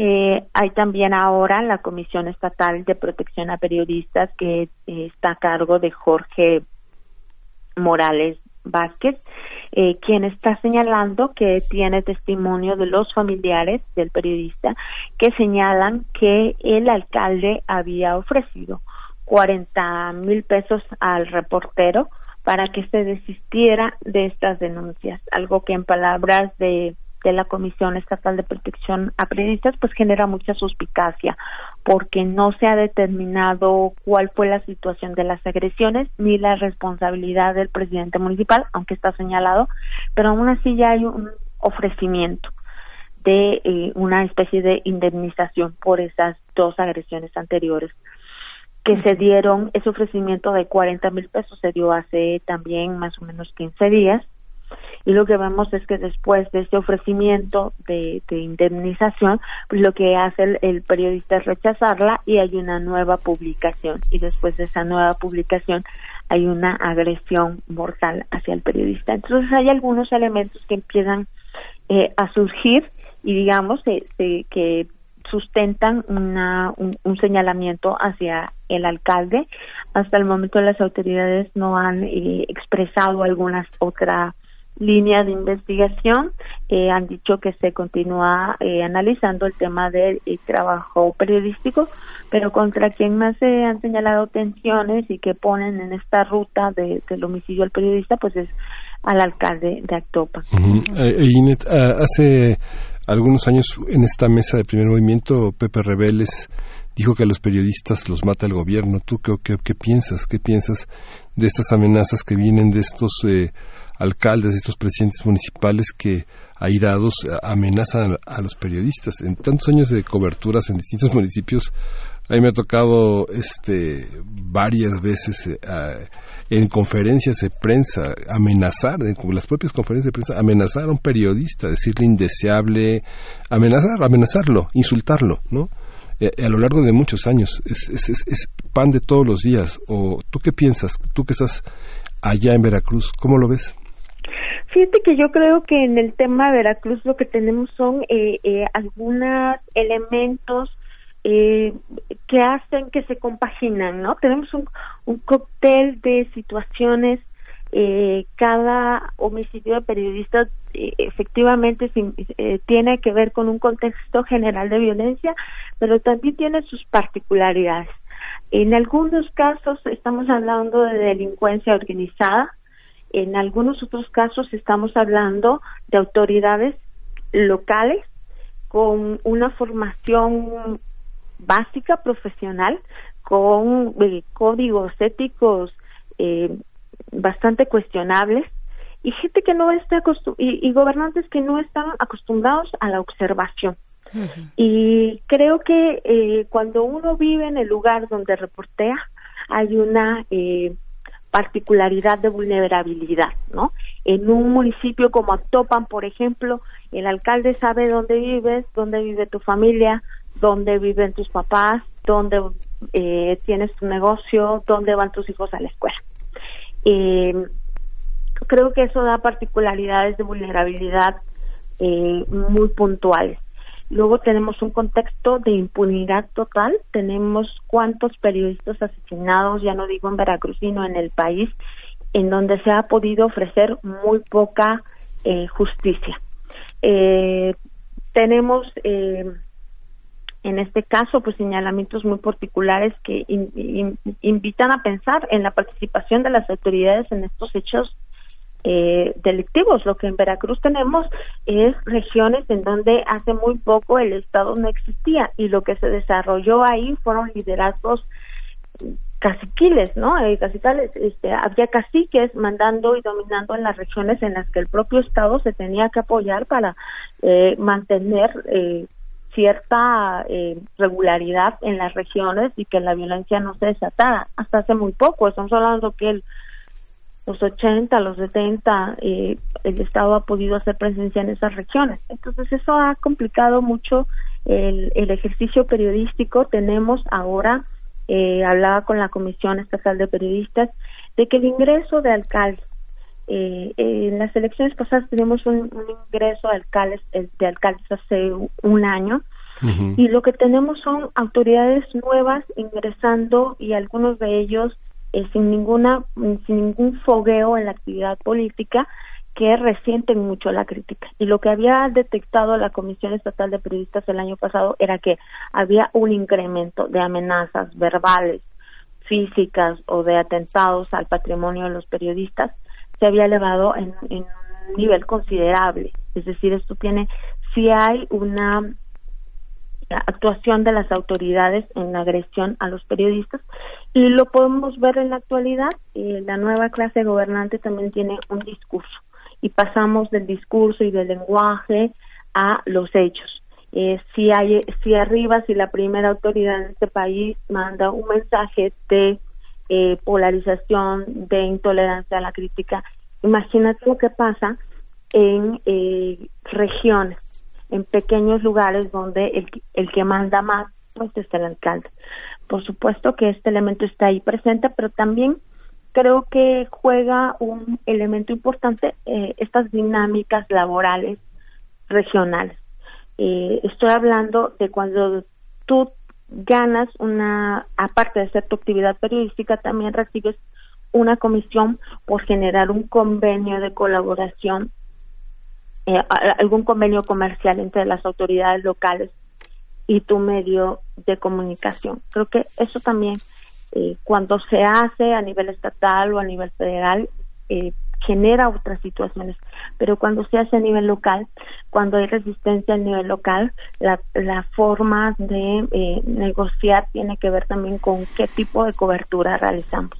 Y esas dinámicas no deben de verse porque también generar el diagnóstico incorrecto genera resultados eh, incorrectos. Y creo que también en ese sentido eh, tenemos que revisar la manera en, en que eh, se dan las dinámicas laborales en las regiones y ver qué alternativas eh, hay también y, y qué papel juegan las empresas periodísticas en los trabajos de los compañeros en la región. Sí, justamente, digo, tú sabes más del, del tema, pero el, del 12 de junio, fue el 4 de junio, se, se dirimieron 212 alcaldías en Veracruz, 107 las, las ocupa el PAN PRD, 48 el PRI, y creo que Morena con todo a pesar de que tenía esta esto que llaman tsunami solamente se quedó con 17 alcaldías. Todo el, todo el tema de los gastos de publicidad y de apoyo a los medios sigue estando en poder del PRI y en poder del PAN PRD no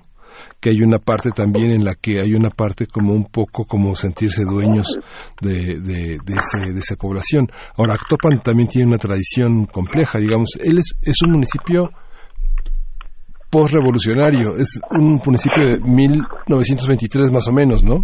Actopan. ¿no? Y este nuevo gobernador, nuevo alcalde va a gobernar hasta el 2021. O sea, siguen, siguen, o sea, tienen, tienen todo el poder, digamos, de esta parte represiva que, como resultado de la llegada de Morena a la presidencia de la República, hay una parte de reacción muy virulenta en muchos municipios muy pequeñitos de Veracruz. Este municipio más o menos tiene como 40 mil habitantes, ¿no? Más o menos. Más o menos, y es un municipio eh, bastante grande que incluye una parte de, eh, de costa. Pero es muy interesante también, eh, justo en esto que te está comentando eh, Miguel Ángel, eh, Erinet, la cuestión de, de cuando llega un nuevo gobierno y cómo y cómo cambian las condiciones, cómo cambia el panorama, cambia la dinámica, cambia incluso la forma de persecución, porque hay que decirlo así, y está documentado que son los agentes del Estado los que en muchas ocasiones eh, inician estos ataques, violencia, hostiga- eh, el hostigamiento hacia periodistas, y tú nos estás diciendo, nos, nos pones un ángulo muy interesante, Irinet. Eh, los, los nuevos eh, gobernantes llegan a pegar a periodistas por, por, por distintos motivos. ¿Qué significa? Explícanos esto y cómo lo están eh, percibiendo, asumiendo, qué eh, efectos empieza a tener esto o ya tiene desde hace bastante tiempo en la prensa veracruzana, esta dinámica con, con el poder y ahora con un nuevo gobierno. Sí, por supuesto. Lo que vemos es una precarización del entorno del entorno eh, laboral de los periodistas. Aquí tenemos un cierre considerable de medios de comunicación, de, de, abaratamiento de del trabajo periodístico y esto también genera eh, un- una situación eh, complicada eh, de, con, con, con, con las autoridades, con los colegas, con el entorno eh, periodístico. En el caso de, de Celestino estamos hablando de una persona que tenía pues una tienda de abarrotes, que tenía un negocio de celulares, porque él también tenía una carrera en ingeniería. Entonces estamos hablando de que es una persona que necesita tener otros ingresos además del trabajo periodístico, ¿no? Eh, lo que vemos también, digamos, es que hay una regionalización. Eh, lo, lo que tenemos, eh, si, si sacáramos, digamos, en lo- los últimos homicidios que se han generado en Veracruz, tiene que ver con zonas, eh, lo que yo te comentaba, de personas que, que si no vivieran ahí y no se dedicaran al oficio periodístico, que son una o dos en un, en un poblado, eh, no sabríamos los periodistas que estamos afuera en las ciudades, en, Jalapa o en Veracruz, que es donde más se concentra el, el, el gremio periodístico, y que nosotros a su vez reportamos a, a medios en la Ciudad de México o a agencias internacionales. Si no fuera por esos contactos que desarrollamos en esos lugares, para nosotros se, fue- se vuelve muy difícil informar porque no estamos de planta en esos lugares. ¿No? Eh, el, el alcalde de Actopan, en, este, en efecto, está vinculado al PAN-PRD y podemos pensar, por ejemplo, que el próximo año, a partir de la segunda del segundo semestre, estamos ya hablando en preparativos para eh, iniciar eh, campañas electorales, ¿no? Viene otra vez una renovación de alcaldías y por supuesto que la- la- la- los grupos políticos están pensando en, no tener elementos que dificulten ese trabajo, ¿no? Claro. Claro. Y eso, eh, digamos, empiezan a, a, generar un contexto y una situación en donde puedan eh, pues reelegirse o impulsar su proyecto o tener eh, continuidad no de, su proyecto en este caso eh, y empiezan pues a ver qué elementos les empiezan a, a jugar en contra no y creo que eso es algo que no puede dejarse ver este en estos momentos. Por supuesto, muy bien. Pues ahí lo tenemos. México, además, no solo Veracruz, sino que México en general es el país en el que se han cometido 30% de los asesinatos a periodistas en todo el mundo en lo que va de este año 2019. Eso, eso es México, 30% de asesinatos eh, a, nivel eh, mundial se han cometido aquí en México en este año. Y pues no tenemos más que agradecerte, Eirinet Gómez, periodista corresponsal de la jornada en Veracruz, por esta conversación, por ponernos al tanto de eh, algo que está ocurriendo en, un lugar como es Actopan. vamos, vamos a darle seguimiento y pues esperando la justicia como siempre, pero esperando, esperando ya de casos acumulados durante eh, muchos años. Entonces, muchísimas gracias, Eirinet. No, muchísimas gracias a ustedes por este enlace. Un abrazo a todos. Hasta pronto. Ahí está Eirinet eh, Gómez. Primer movimiento. Hacemos comunidad. Pues vamos a hacer un corte musical. Les eh, invitamos a escuchar eh, algo de música palestina. Este es un ensamble de música. La canción es Calvi Maak Marhoun. Disculpen ustedes la pronunciación, pero disfruten, disfruten la música. Vamos a escuchar y volvemos a primer movimiento.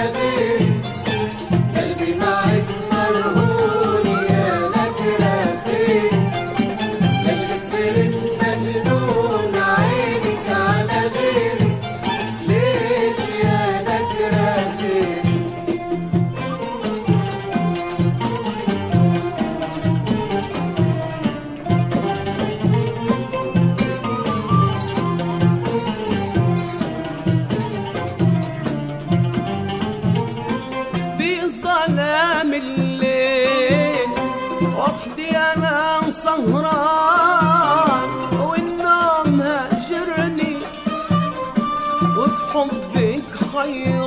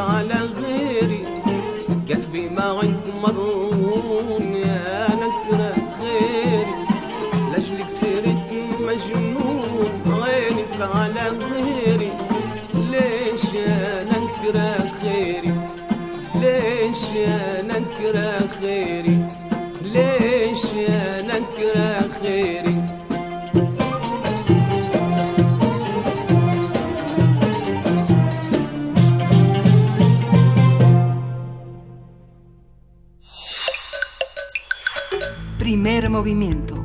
Hacemos comunidad. Regresamos aquí a primer movimiento, ahora con la nota internacional que tiene que ver con las elecciones en Guatemala. Vamos a conversar, conversamos en el mes de agosto con Carlos Arrazola, editor de investigación del medio Plaza Pública en Guatemala. ¿Qué ha cambiado desde entonces? Vale la pena escuchar con atención ese diagnóstico de entonces. Primer movimiento. Hacemos comunidad. Nota internacional. Giuseppe Conte renunció ayer como primer ministro de Italia luego de la decisión del líder de la Liga, Matteo Salvini, para romper la coalición con los antisistema del movimiento Cinco Estrellas. Conte acusó a Salvini de traición, de perseguir fines personales y de partido. Al hablar ante el Parlamento, antes de presentar su dimisión, dijo que Italia no necesita de autoritarismos. Se espera que este miércoles, hoy, el presidente Sergio Mattarella realice consultas sobre una posible mayoría alternativa a la alianza rota entre la Liga y el Movimiento Cinco Estrellas. En caso negativo, deberá convocar elecciones. Conversaremos sobre la trayectoria del partido Cinco Estrellas en Italia, cómo llegó al poder, en qué, con qué plataforma y cómo ha sido su desarrollo. Nos acompaña el maestro Damaso Morales Ramírez, coordinador del Centro de Estudios Europeos de la Facultad de Ciencias Políticas y Sociales de la UNAM. ¿Qué tal, maestro? Bienvenido, muy buenas tardes. Muy buenos días, Deyanira, Miguel Ángel. Días, perdón. Muy buenos días. Amanecemos tan temprano, Damaso, que siempre nos digo, sí, ya, ya son buenas tardes. Yo a todo el mundo le digo después de las diez y media de la mañana buenas tardes. Pero, pero, pero bueno, No, son buenas, en son buenas, mañana. son buenas tardes en Italia y justamente el presidente Mattarella está ya en haciendo las consultas necesarias para saber qué hacer con estos movimientos que son tan, eh, tan, tan, tan prolijos hoy en la Italia, en la Italia de nuestros días.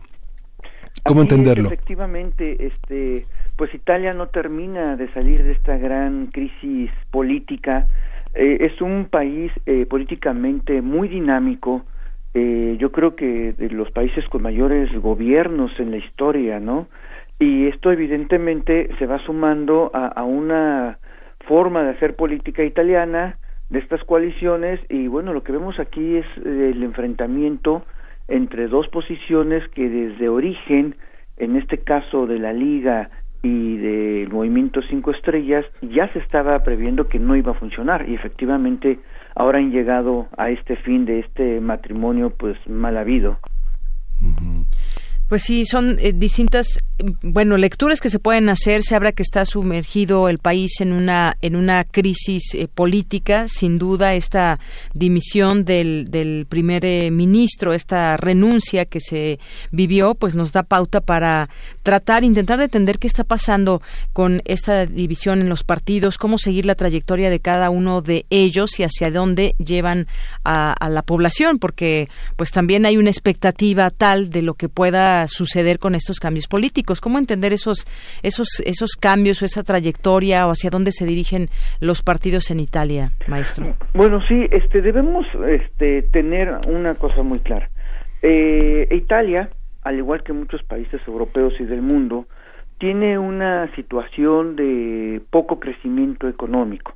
Hay un, grandes tasas de desempleo, también por supuesto se vieron invadidos por todas estas olas de, migrantes y esto abonó a discursos nacionalistas. Tanto los populistas del movimiento de cinco estrellas como el de la Liga Norte este tienen estos referentes también nacionalistas si bien la Liga de una manera muchísimo más fuerte. Entonces en este contexto de de un poco desesperanza de, de desempleo es que el movimiento cinco estrellas en la figura del propio Luigi de Mayo que él mismo es un chico o era un chico sin trabajo, que tuvo que abandonar la escuela por falta de oportunidades de pago. Entonces, él personalizaba precisamente esta situación en Italia y evidentemente pues arrasaron en las en las elecciones y esto los pudo llevar a ser un parte del gobierno. Y por la parte de la liga que antes era la liga del norte pero bueno ahora es la liga italiana finalmente este también este discurso ultranacionalista en contra de los migrantes como los culpables de lo que estaba pasando en Italia pues finalmente también tuvo mucho eco y los llevó a formar este gobierno de coalición. Aquí el punto entonces es de que hay un desencanto hay un desencanto en Italia este respecto de digamos las políticas tradicionales de los partidos socialdemócratas y esto abre la puerta precisamente a que partidos más radicales, más populistas, más ultraderecha, este, puedan llegar precisamente a, a formar gobierno en Italia. Sin embargo, el movimiento Cinco Estrellas, que era un, un movimiento que siempre se dijo antisistema, se burlaban de los políticos, su, su fundador Beppe Grillo, pues este cómico, se burlaba abiertamente e incluso con palabras altisonantes de los políticos y, y ellos defendían que finalmente no, no, no, formarían parte del gobierno. Bueno, tuvieron la oportunidad, eh, forman parte de este gobierno, pero en las elecciones pasadas, ahora en marzo de, para el Parlamento Europeo, tuvieron un descalabro terrible, pasaron de treinta y tantos puntos, treinta y tres a diecisiete puntos por ciento, y esto obviamente este, evidenció que su posición para formar gobierno ya no era tan, tan fuerte. Y bueno, sabemos las escaramuzas de los políticos, fue muy bien leído en este caso por Mateo Salvini, ¿no? Este ministro del Interior, actual también viceministro, para promover esta moción de censura en contra del propio ministro Giuseppe Conte y de esta manera abrir el camino para que el propio partido de la Liga, su partido de Matteo Salvini, pueda ganar las elecciones porque en estas últimas elecciones pues les fue bastante bien y los sondeos apuntan que si hubiera elecciones este ganarían. Entonces tremendo lío hay ahora en Italia y, y el presidente Sergio Mattarella que es esta como garante de la institucionalidad y la constitucionalidad, pues tiene que llamar precisamente a las diversas fuerzas políticas a ver si puede formar un nuevo gobierno, ¿no? Ya se habla que pudiera ir el partido del ex primer ministro Mateo Renzi, el Partido Demócrata de centro izquierda, con el propio Cinco Estrellas, para tratar de formar gobierno y así impedir la llegada de un partido ultraderecha que es el de Matteo Salvini y que además también es euroescéptico. Bueno, también Cinco Estrellas es euroescéptico, pero digamos lo es más todavía el partido de la Liga. Y, y bueno, pues las apuestas están en el, en el aire y este y lo que vamos a ver es una lucha bastante fuerte por el poder ahora ahí en Italia. ¿Y por qué se fue para arriba? Digamos, uno pensaba que en marzo las elecciones marcaban al movimiento cinco estrellas por encima de la liga, pero de pronto, digamos, a menos de 20 días eh, hasta el 31 de julio, las estadísticas marcaban a la liga muy por encima de, de cinco estrellas y por supuesto, pues por encima del Partido Democrático, con todo y que ellos no, no tienen una fuerza importante ni en el Senado ni en la Cámara de Diputados son de alguna manera un partido limitado, mientras, no sé, este, la Liga tiene 125 diputados, el movimiento de cinco estrellas tiene 222. También la tercera parte en el Senado, mientras que apenas la Liga tiene la cuarta parte en el Senado. ¿Qué pasó en Italia para que la, para que la opinión y las encuestas favorezcan de tal manera a la Liga? ¿Por qué, ¿Por qué es eso? Porque eh, hay, hay, hay varios puntos. El, el primero es que el, movimiento cinco estrellas no ha sido capaz, por esta misma coalición que contiene con la propia liga, de llevar a cabo sus promesas, su programa de gobierno, particularmente en el tema del empleo, particularmente en el tema económico. Estas como especies de becas que iba a dar a las personas que no tuvieran un ingreso de 800 más o menos francos y sobre todo que iba a beneficiar al sur de Italia, pues ha sido poco efectivo, no ha funcionado y finalmente esto ha llevado a una gran, gran decepción e incluso en la base, su propia base electoral que es el sur de Italia, donde incluso uh, en algunas eh, regiones, provincias, la liga pues no salió tan mal librada. Entonces, evidentemente lo que hay es un gran desencanto este de que no han podido ellos dar lo que habían prometido y esto también ven a Luigi Di Maio como este joven que pues llegó a ser político pero que tiene cero experiencia y que lo ven un poco incapaz de poder negociar y de llevar a, a buen puerto todo lo que tiene que hacer por, digamos, eh, Italia en lo general. Y por el otro lado, pues tenemos a este viejo lobo de mar, precisamente, este, que pues se sabe mover muy bien en estas aguas convulsas y que evidentemente Matteo Salvini pues representa a este hombre fuerte, a este hombre que, que, que tiene carácter para llevar a Italia, a, digamos, a un mayor nivel de estabilidad política y desarrollo y con un discurso una vez más pues bastante nacionalista que bueno mucha gente en Italia pues es lo que ahorita se está inclinando eso es un poco qué ha pasado no este es con este Luigi Di Maio que pues no ha tenido estas características para poder formar un buen gobierno y dar una buena imagen. Entonces, evidentemente, están en una gran, gran, gran crisis política el propio partido de cinco estrellas. Así es. Bueno, pues vemos los distintos escenarios que pueden eh, suceder por esta primera parte, lo que intentará eh, Sergio Mattarella, una nueva coalición de gobierno que sea capaz de alcanzar la mayoría. Pero si esto no se logra, otra opción, eh, quizás, si es lo que leo en algunos medios internacionales, podría ser que los distintos partidos acuerden un gobierno tecnocrático y apartidario, como ya se ha hecho en algún otro momento. Y lo que decía usted también, esta apuesta de Salvini, eh, viceprimer ministro, ministro del Interior, eh, quien propició la caída del gobierno dos semanas atrás. Y bueno, este escenario todavía no está nada escrito, no está nada dicho. hay, por eso se habla de esa, esa crisis, porque se están apenas conformando esos posibles escenarios donde las fuerzas políticas pues están ahí eh, presentes a la expectativa y pues no sé cuál sea el mejor escenario en todo esto, pero son varios los que se prevén. Así es, son varios los que se prevén y por eso significa un gran laboratorio de análisis político este esto que está sucediendo ahí en Italia, esto que mencionabas precisamente de de también Romano Prodi, ¿no? Eh, estaba hablando de un, una formación de un gobierno proeuropeo, incluso hablaba este de hacerlo un poco a la idea de las izquierdas y las derechas que a veces funcionan en Alemania y bueno pues está todo sobre la mesa y por eso comento que pues, Mattarella va a tener una gran gran tarea de poder garantizar una transición política que sea eficiente y buena para los italianos. Sí, justamente veíamos hace unas horas la noticia de que en Lampedusa un juez de, siciliano le da, le da la posibilidad de que desembarquen estos 83 migrantes de este buque que ha estado este pues en esta crisis que me imagino que estar al interior de esa nave.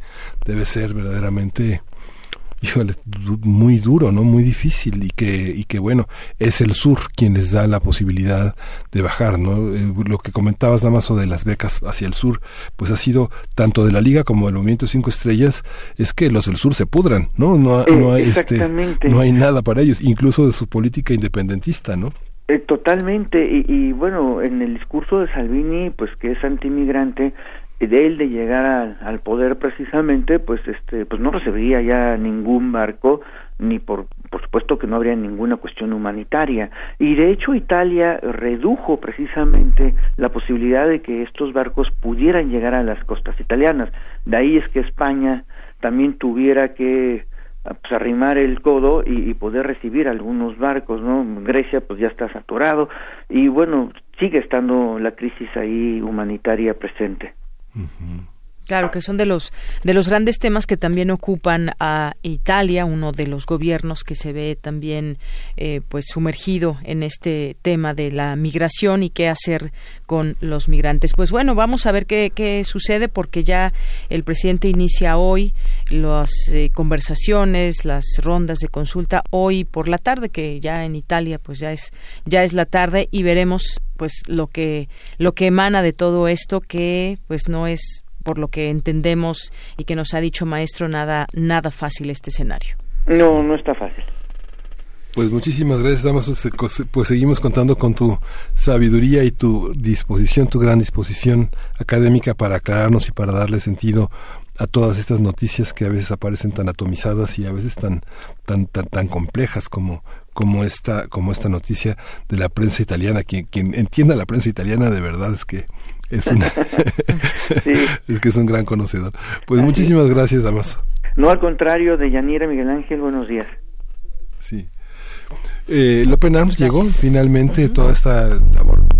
Este, quien no sepa, bueno, Lampedusa es una es un agua media res, es una es una isla que está eh, en a, a 200 kilómetros de de Sicilia, digamos que no está nada cerca, es un territorio italiano, pero está muy cerca, está en el Agriento, este, hay un puerto que se llama el puerto de Empédocles que todavía está en esa en esa en ese mundo antiguo que cuando uno registra en las cartas geográficas los nombres pues uno eh, inevitablemente mira más al mundo griego que al mundo romano. Y bueno es como de aquí a Puebla no digamos que están lejos todavía de entrar a ese mundo italiano y bueno Lampedusa eh, llena de historia, pero de una historia triste hoy que se opone muy muy fuerte a todo el mundo conservador, sicilianos, napolitanos, eh, toda la parte del sur eh, es la parte que boga por tener un lugar en esa Italia tan difícil, tan dividida, tan turística, tan llena de historia, pero al mismo tiempo también tan pobre, ¿no? Claro, y pues todos estos eh, migrantes que, que arriban, ¿cuáles serán esas historias y cómo, cómo lo recibe, de qué manera un gobierno, cómo se insertan en una eh, sociedad que no es la suya, evidentemente, como migrantes, otra lengua incluso, y pues para ellos el, el, pisar tierra significa acabar quizás con una, una primera pesadilla después de lo que se podrían enfrentar o no, y pues incluso llama mucho la atención y es dramático cuando de pronto pues avientan al mar aún eh, sin tener eh, claro hacia dónde van a ir pues ellos alcanzan a ver un poco de tierra, se lanzan y bueno, puede ser también un, un paso a la muerte, toda esa, esa parte que les queda, no sé cuántos kilómetros puedan ser de, de, estar nadando hacia salvar su vida simplemente. Sí, eh, aquí en primer movimiento, nuestro equipo, todos nosotros que hacemos una junta diaria para decidir las cosas que, que van a pasar, vimos una serie que se llama Años y Años que yo estoy por ver eh. Que justamente el tema de la migración, lo que nos espera, pues es verdaderamente doloroso y si no hay políticas, pues muy muy difícil de enfrentar, ¿no? Un, un futuro terrible, pero ya no inmediato. Sí, ya está, ya está entre nosotros. Primer movimiento. Hacemos comunidad. Pues llega el momento de escuchar algo de música. Ellas son las Pupini Sisters, es un trío vocal, algo de armonía para esta mañana. La canción es Jave Jive.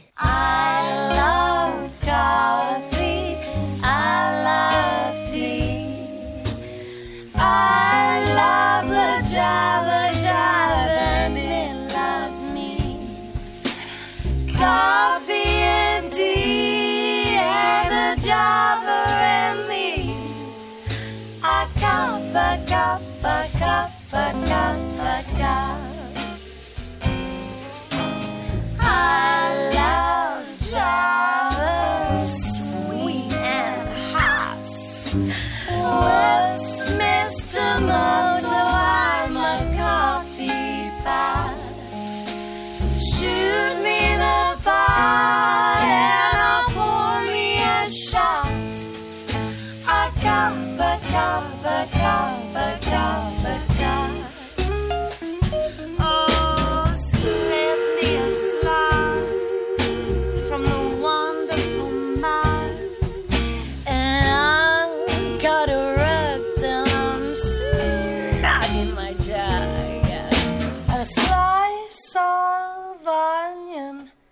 And a poor one.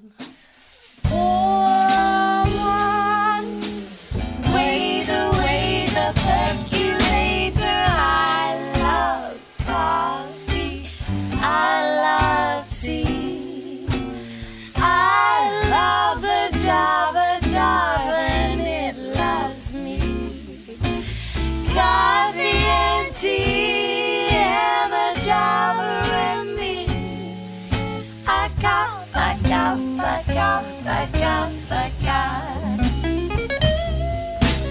Boston bean, soybean, green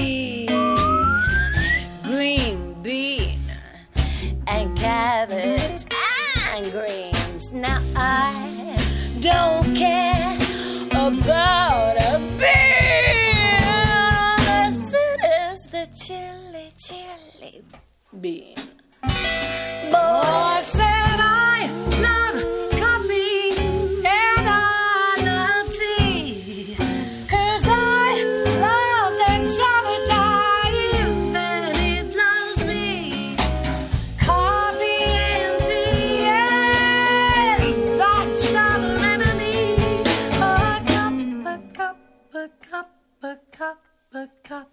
Mm-hmm.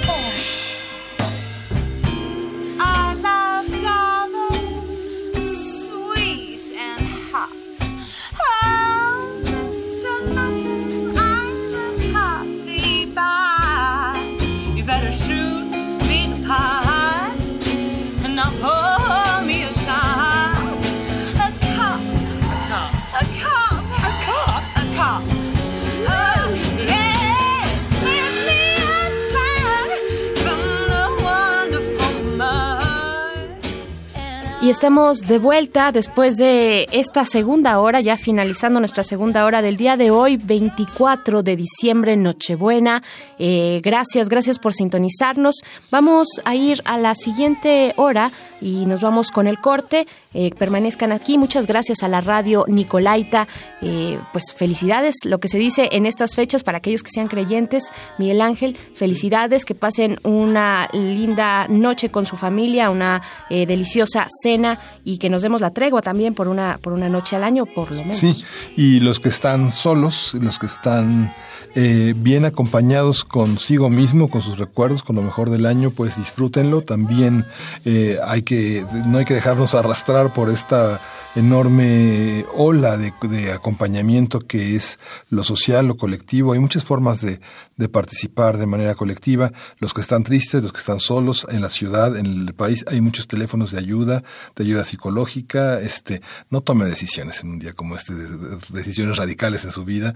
Así que bueno, ojalá y lo disfrute muchísimo. Así es, muy importante lo que dices, Miguel Ángel Quemain. Pues bueno, vamos a hacer ahora sí el corte de la hora y volvemos a primer movimiento. Síguenos en redes sociales. Encuéntranos en Facebook como Primer Movimiento y en Twitter como arroba PMovimiento. Hagamos comunidad.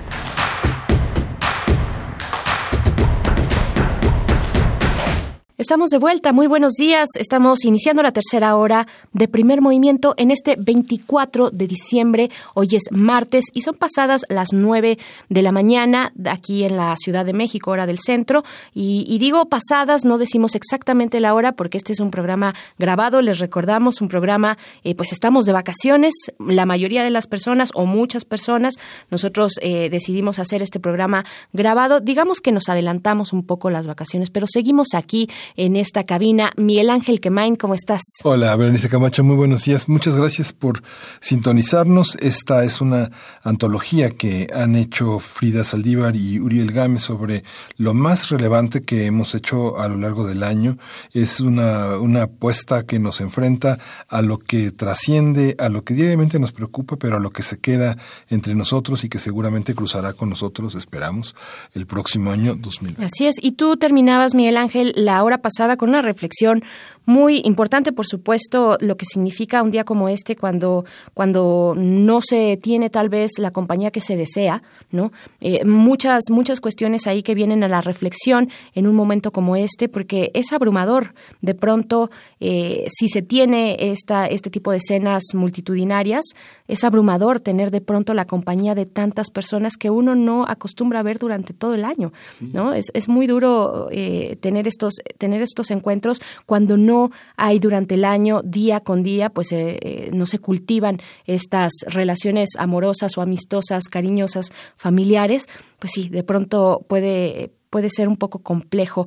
Pero también otro tema importante que no podemos dejar pasar en esta reflexión es el del consumo o el consumismo y de la cantidad de basura que se genera. No voy a venir aquí necesariamente a arruinarle la fiesta a nadie, pero creo que es momento de hacer conciencia en cada uno de los días en que nos encontremos, no importa la fecha, eh, hay que hacer conciencia y si usted tiene previsto regalar, hacer algún regalo, pues por lo menos eh, la recomendación es que la envoltura sea una envoltura que se pueda reutilizar o simplemente sin envoltura, no pasa nada. También es una forma de decir, bueno, me preocupa lo que está ocurriendo en el planeta y lo que nos puede ocurrir a todos con eh, las cuestiones ambientales, ¿no? Sí, justamente. Y hoy vamos a, vamos a arrancar de esta tercera hora de primer movimiento, nada menos que con la poesía necesaria que hoy está en la voz de Berenice Camacho y con uno de los grandes, grandes poetas, un poeta centenario que es el chileno Nicanor Parra. Así es, para la poesía necesaria. También en nuestra mesa del día les recordamos, bueno, estamos, estamos recurriendo a conversaciones que tuvimos durante este año, conversaciones vigentes, importantes, regresar a esas reflexiones, sobre todo un día y en fechas como hoy, Miguel Ángel, que siempre la reflexión está en el aire, de muchos, de muchos ángulos y perspectivas.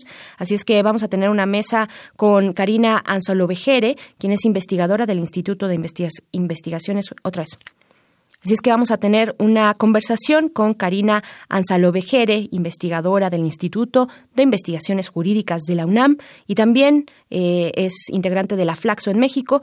Nuestra conversación también estará acompañada con Itzel Checa, coordinadora del proyecto de designaciones públicas, Centro de Análisis e Investigación. El tema, un gran tema, la Suprema Corte de Justicia de la Nación, esta renuncia de eh, el ahora ex ministro Medina Mora y lo que se espera para este, pues, el máximo tribunal de nuestro país. Así es que vamos a empezar con la poesía necesaria.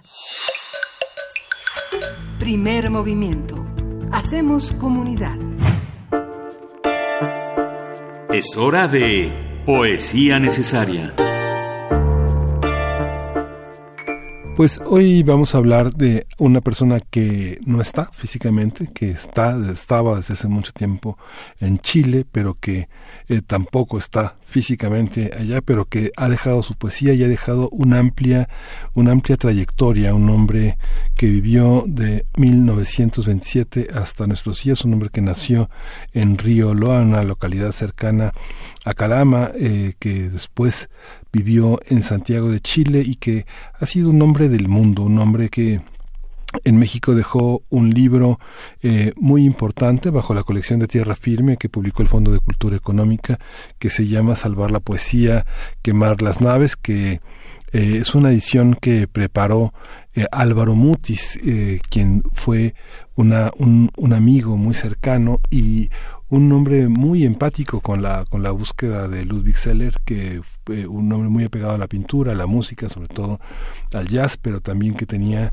allá sus eh, cercanías con la música española con la música gitana con el flamenco y por eso justamente vamos a poner entre dos aguas en la interpretación de Paco de Lucía para despedir y reencontrarnos nuevamente con Ludwig Seller Eh, se llama La cola es al collage que está dedicado al poeta eh, Juan Jorge Bautista.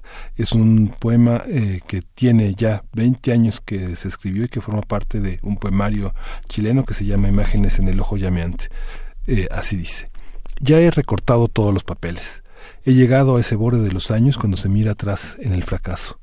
Todo está derramado por los suelos, cuchillos y colores y papeles esperando que vuelva con mi nudo de fiebre en las orejas y peque para siempre una pata de pájaro a la luna un sol al ojo, un verde al amarillo.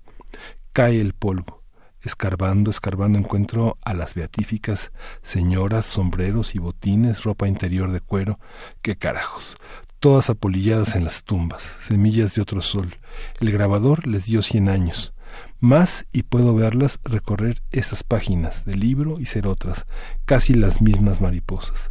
Las tijeras no juzgan, cortan trapos de tinta y salta el escorpión, que guardaban secreto entre sus piernas, ahora no recuerdan, solo son mitad máquina, mitad hembras, muestran su corazón tras de las plumas de un abanico que arrebata el tiempo.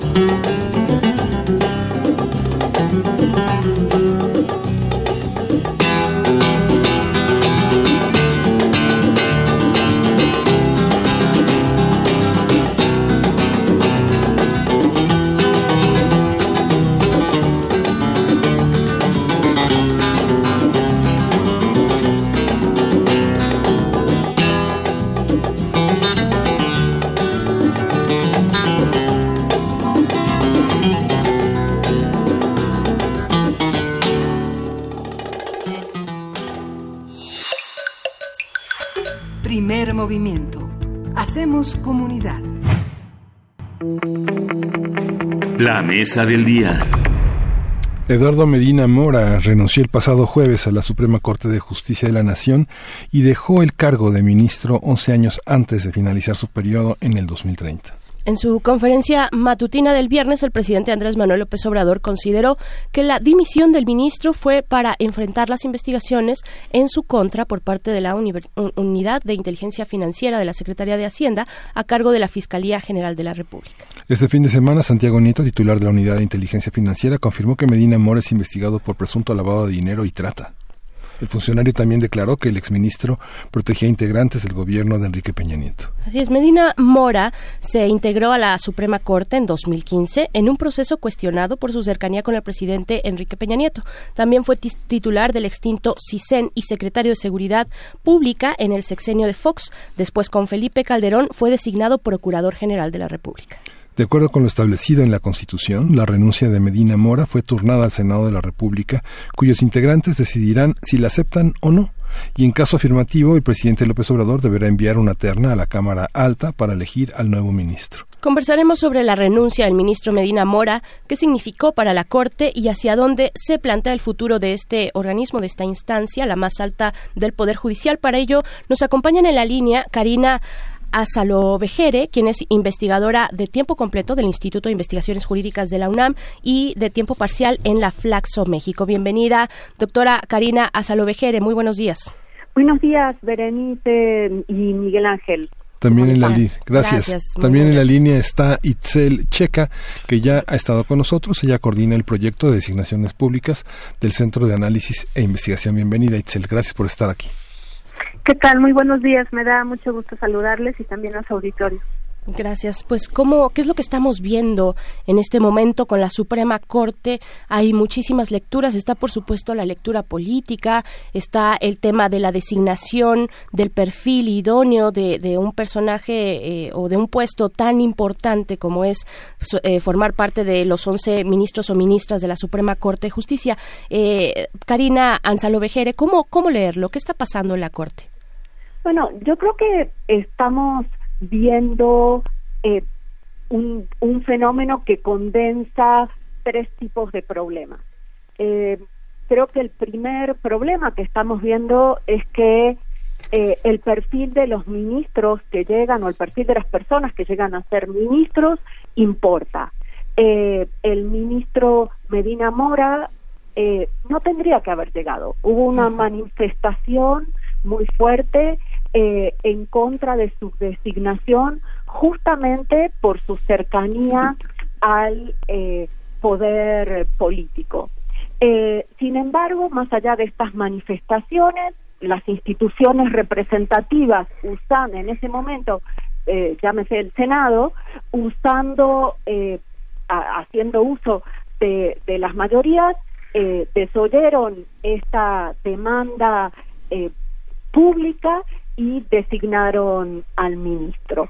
Esto es, tenemos un ministro cuyo perfil es un perfil más político que de alguien que haya tenido una trayectoria jurídica intachable. Me parece que ese es un primer problema que pone sobre la mesa eh, cómo se están designando a los ministros de la Suprema Corte de Justicia. Y esa forma de designación sigue vigente. Esto es, no tenemos ningún candado para que gente con ese perfil, para que otra gente con ese perfil vuelva a llegar. Entonces creo que este es un, un primer problema que estamos eh, enfrentando, que eh, tenemos, la, la Constitución establece requisitos eh, formales para ser ministro de la Suprema Corte de Justicia, pero no hay ningún requisito, ni siquiera informal, acerca de eh, la trayectoria o la, eh, la, la intachabilidad en, en la trayectoria de los ministros. Entonces me parece que ese es un primer problema. El otro problema eh, que o el otro asunto que está sobre la mesa en esto tiene que ver en eh, con la con, con una concepción sobre el poder y sobre el sistema de frenos y contrapesos Claro. no que uno podría decir si es adecuado que existan una serie de presiones para forzar la renuncia de un ministro de la Suprema Corte de Justicia, aunque el ministro digamos, no, no haya tenido la, la, la legitimidad de, de origen eh, aceptable y si esto es en, un sistema de frenos y contrapesos es, eh, eh, admisible. Y creo que la tercera cuestión que, estamos viendo es un juego de ocultamientos y mensajes a medias. Por una parte, tenemos que el ministro o el exministro ya, eh, o todavía no es ministro, pero, pero el ministro Medina Mora presenta una carta de renuncia donde no explica las razones por las que eh, eh, está, está dimitiendo en su cargo y por otra parte tenemos un presidente que la acepta sin más y sin pedir explicaciones. Creo que eso también muestra cómo a la ciudadanía, al ciudadano común, esta, esta situación nos deja de alguna manera en una completa orfandad y en un mundo de suposiciones sin tener eh, expresiones precisas de por qué alguien de esta investidura está renunciando y por parte del presidente por qué le está presentando la renuncia. A mí al menos cuando veo ese texto me parece insuficiente. Eh, creo que por aquí me quedo. Muy bien, muy bien. También preguntarte a ti, Itzel Checa, que ya has estado con nosotros para el tema, pues hace dos semanas, para el tema de la eh, de los perfiles de ombudsperson en la Comisión Nacional de Derechos Humanos, que está en este proceso también, y ahora con el tema de la Corte, que creo que ha sido una de las motivaciones más, más grandes, tal vez, del Observatorio de Designaciones al cual tú perteneces, o sea, estuvieron presentes en ese momento, en 2015, con la designación de Medina Mora, esa polémica de la que, de la que estamos hablando ahorita, y, y se han preocupado puntualmente por... Eh, por delinear, por proponer, por pensar y repensar, eh, reflexionar sobre el, ese perfil idóneo que se queda fuera de la formalidad de la Constitución, que de pronto no nos es, no nos es suficiente. ¿Qué podrías decir, eh, Itzel Checa, eh, desde el Observatorio de Designaciones? Pues coincidiendo mucho con lo que menciona Karina, yo diría que este caso nos llama a tomarnos en serio los procesos de designación eh, y que no se convierta y que no se vea como un mero trámite donde en realidad le podemos dar cabida a cualquier persona solamente porque es cercana o porque está eh, no para cubrir ciertos intereses. Entonces nos parece que las designaciones apelan a que realmente son mecanismos que nos permiten fortalecer a las instituciones y hacer que las personas más adecuadas sean las que lleguen. Y esto eh, necesita que estos procesos de liberación sean lo más transparente, con toda la información, que permitan justamente una deliberación y un escrutinio amplio, profundo, exhaustivo, donde haya eh, posibilidades incluso de dar información y que esta información también sea tomada en cuenta, porque como tú lo señalabas, en 2015 y digamos gracias a ese proceso o de ese proceso surge nuestro hashtag de sin cuotas ni cuates eh, empezó a cobrar vida porque lo que veíamos es que no necesitamos ni cuotas ni cuates eh, ni cuotas partidistas en los cargos, sino las mejores personas. Y entonces, eh, pues los partidos no se han tomado muy en serio. En 2015 y ahora, digamos, este caso lo ilustra muy bien, pero también ahora, eh, en esta nueva administración, pues el Senado ha llevado a cabo dos procesos de designación de un ministro y una ministra, donde se han dado también serios cuestionamientos. Recordaremos el caso de la ministra contratista y eh, y para el Senado no hay razón suficiente porque entonces ya son acuerdos que ellos tienen y entonces puede pasar no cualquier persona. Entonces me parece que este es un llamado a que si estamos pensando o al menos aludiendo en la narrativa a una transformación, que también esa transformación pasa por tener otro tipo de designaciones y otro tipo de personas donde esas prácticas de antes no se estén repitiendo ahora. Y entonces nosotros desde el Observatorio Ciudadano sí estamos haciendo un llamado al Ejecutivo, porque la Constitución así lo, lo marca, un llamado al Ejecutivo para que haga un proceso de preselección de la terna. Es decir, necesitamos eh, abrir ese proceso y no tener, ¿no? De repente tres nombres donde no sabemos en algunos casos sus trayectorias o que los nombres que conforman estas ternas no son los más adecuados. Recordemos las, las entrevistas que pasaron en estos procesos que mencionaba del año pasado y ahora eh, recientemente. Eh, entonces necesitamos abrir este proceso y quiero tomar el caso de Argentina donde hay una regulación similar a la que tiene México y entonces lo que hizo el Ejecutivo fue de alguna forma limitar esa facultad y abrir un proceso de participación para la conformación de la terna. Entonces lo que tú tienes es que cuando ya te llega la terna, como haces un proceso de auscultación y de mucha consulta serio, pues entonces tienes garantía de que las tres personas que están ahí pueden eh, no cubrir el perfil eh, perfectamente. Porque lo que hemos visto es que como la constitución es muy general pues entonces eso se utiliza de pretexto para que cualquier persona eh, no la coloquen ahí en la terna eh, dando pues algunos saltos a la ley un poco no de malabar. Claro esta, esta visión.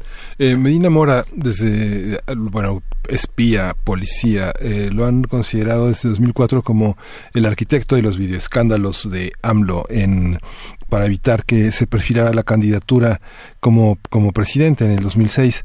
Esta visión podría parecer para algunos grupos opositores como una especie de revancha, pero si uno ve los principales casos de eh, Medina Mora desde 2015 a la fecha, bueno, el, el, el, el, el exministro cierra nada menos que con la condonación de las de las eh, de las sanciones a Jaime Rodríguez el Bronco por el uso de burócratas para levantar firmas para su campaña. Está todo este recorrido de sus acciones, por ejemplo, el tratar de bloquear a la unidad de inteligencia financiera para que eh, se impidiera el bloqueo directo de cuentas bancarias sin la orden de un juez de control, la idea también, la, la iniciativa que propuso para que los ministerios públicos pudieran emitir órdenes de bloqueo de cuentas bancarias, lo coloca este en un en una órbita absolutamente también internacional, con todo y que él no bloqueó las, la, el bloqueo de cuentas que la unidad de inteligencia financiera podía hacer de peticiones de la Interpol a, a, gente que estuviera en México con cuentas en bancos mexicanos, pero sin embargo los 10 millones de euros que permitió que el abogado Juan Collado hoy en el reclusorio pudiera, este, pudiera mover sus 10 millones de euros sin ningún problema, gracias a Medina Mora, ¿no? Esta, esta, esta visión, esta, esta trayectoria eh, está, está en la evaluación para ustedes? ¿Es parte de esta, de esta, de esta visión del, del exministro? Bueno, yo creo que Karina, ajá, empezamos contigo, Karina. ¿Sí? sí, yo creo que pone sobre la mesa otra vez algo que, que nos tiene que plantear más allá de este caso específico, que por supuesto si hay un ministro, cualquier funcionario sospechado de, eh, de conflicto de interés, de, de, corrupción, tiene que ser investigado y eh, tiene que ser sancionado si así se establece y más alguien que está en el máximo tribunal de, del país. Creo que más allá de concentrarnos en el caso, que es un caso digo, eh, muy eh, polémico y cuestionable por, por, por lo que estamos viendo y por toda la información fragmentaria que estamos pudiendo, reconstruir, me parece que lo que tiene que llamar la atención es acerca otra vez de el perfil de quién llega. Porque Medina Mora llegó porque su y su designación fue absolutamente legal, con, eh, cumplía con los requisitos establecidos y hubo un acuerdo ¿no? para que alguien muy leal, muy cercano al presidente, llegara a la Suprema Corte de Justicia. Eso, lamentablemente, no se ha cambiado. Este dispositivo sigue absolutamente vigente. Entonces, me parece que lo que tenemos que preguntarnos es o lo que tenemos que impulsar, como planteaba Itzel, era generar otros mecanismos y otros dispositivos para mejorar las designaciones.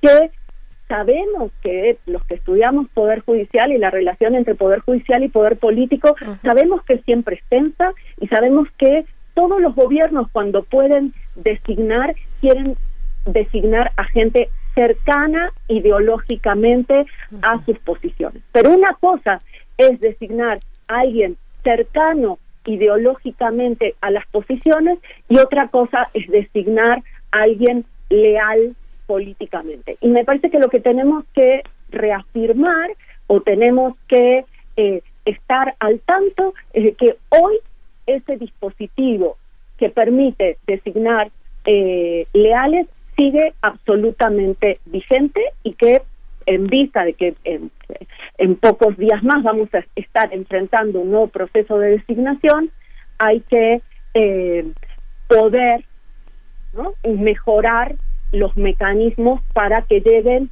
la mejor persona o las mejores personas de acuerdo con eh, estas este, de acuerdo con las propuestas de el, poder ejecutivo y la selección del senado pero como ya planteaba Itzel también no importa no es no es lo mismo quién llega y en parte si si llega gente que no tiene las credenciales y la legitimidad adecuada, esto a la larga eh, vulnera básicamente la legitimidad del máximo tribunal del país. Sí. Claro, Itzel, Itzel, ¿qué decir de esto? ¿Qué decir del proceso, no? Estamos hablando, bueno, el perfil también eh, de investigación de Karina Anzolovejere, Anzalovejere, pues es, es muy en ese, en ese tono y en ese sentido. La Suprema Corte de Justicia, el Poder Judicial y el ámbito de, del, del poder político, ¿no? Cómo no, cómo no se pueden tampoco desvincular, pero, pero hay, hay, hay, con- hay candados, hay pesos, contrapesos para, eh, pues, abonar a la independencia, a la autonomía de un poder tan importante como este, que además ha tenido graves señalamientos de corrupción, de nepotismo, lo ha dicho el mismo ministro presidente Saldívar, lo ha dicho en algún momento, eh, eh, eh, existe eso dentro del Poder Judicial. ¿Cómo ves tú, cómo ven desde designaciones el tema del proceso como tal y qué tenemos que esperar a este momento en el que nos agarra, digamos, no sé si en curva igualmente a todos, sí, sí al, al ministro Medina Mora pues le, lo alcanzó el futuro, ¿no? El futuro vino por él a cobrarle, a cobrarle suponemos, tampoco sabemos, es una carta, carta de renuncia sin motivos, ¿no? Aunque el tema de la corrupción no es un tema de trayectoria, es un tema de, de, este de probidad personal y de, y de alguien puede tener una trayectoria de 30 años y, y sucumbe, ¿no? Digamos, este la semana pasada que tuve tiempo hacía cuentas más o menos este cuánto tiempo tendría que preocuparse por su economía eh, el, el exministro Medina Mora si se le si, si el lavado de dinero que hizo cae en sus manos. Más o menos él no tendría problemas económicos, más o menos como hasta el año 2270. O sea, digamos, podría vivir tranquilamente sin trabajar 150 años. Hablamos de una cantidad de dos, eh, de 102 millones de pesos vertida en bancos de Estados Unidos y Reino Unido y eso es lo que está investi- investi- investigando al menos la unidad de inteligencia financiera. ¿Qué decir del proceso, Itzel? ¿Funciona, no funciona? ¿Dónde va a apretar la tuerca? Pues nos parece que el, te- el, el proceso como está en la Constitución tiene un vicio de origen. Tiene un vicio de origen porque lo que dice la Constitución es que el presidente va a mandar una terna y el Senado tiene 30 días para resolver o para decidir sobre esta terna y en caso de que la rechazara o en caso de que no se pronunciara el Senado, el Ejecutivo pudiera nombrar en función de una segunda terna y entonces si no, si rechazara esa segunda terna el Senado, el presidente puede elegir de esta segunda terna a la, a la, a la próxima o el próximo ministro. Entonces, al final, el proceso, si no llegara a resolver el Senado, pues le da la facultad eh, amplia al presidente y nos parece que esto lo vicia, porque se interpreta de muchas formas.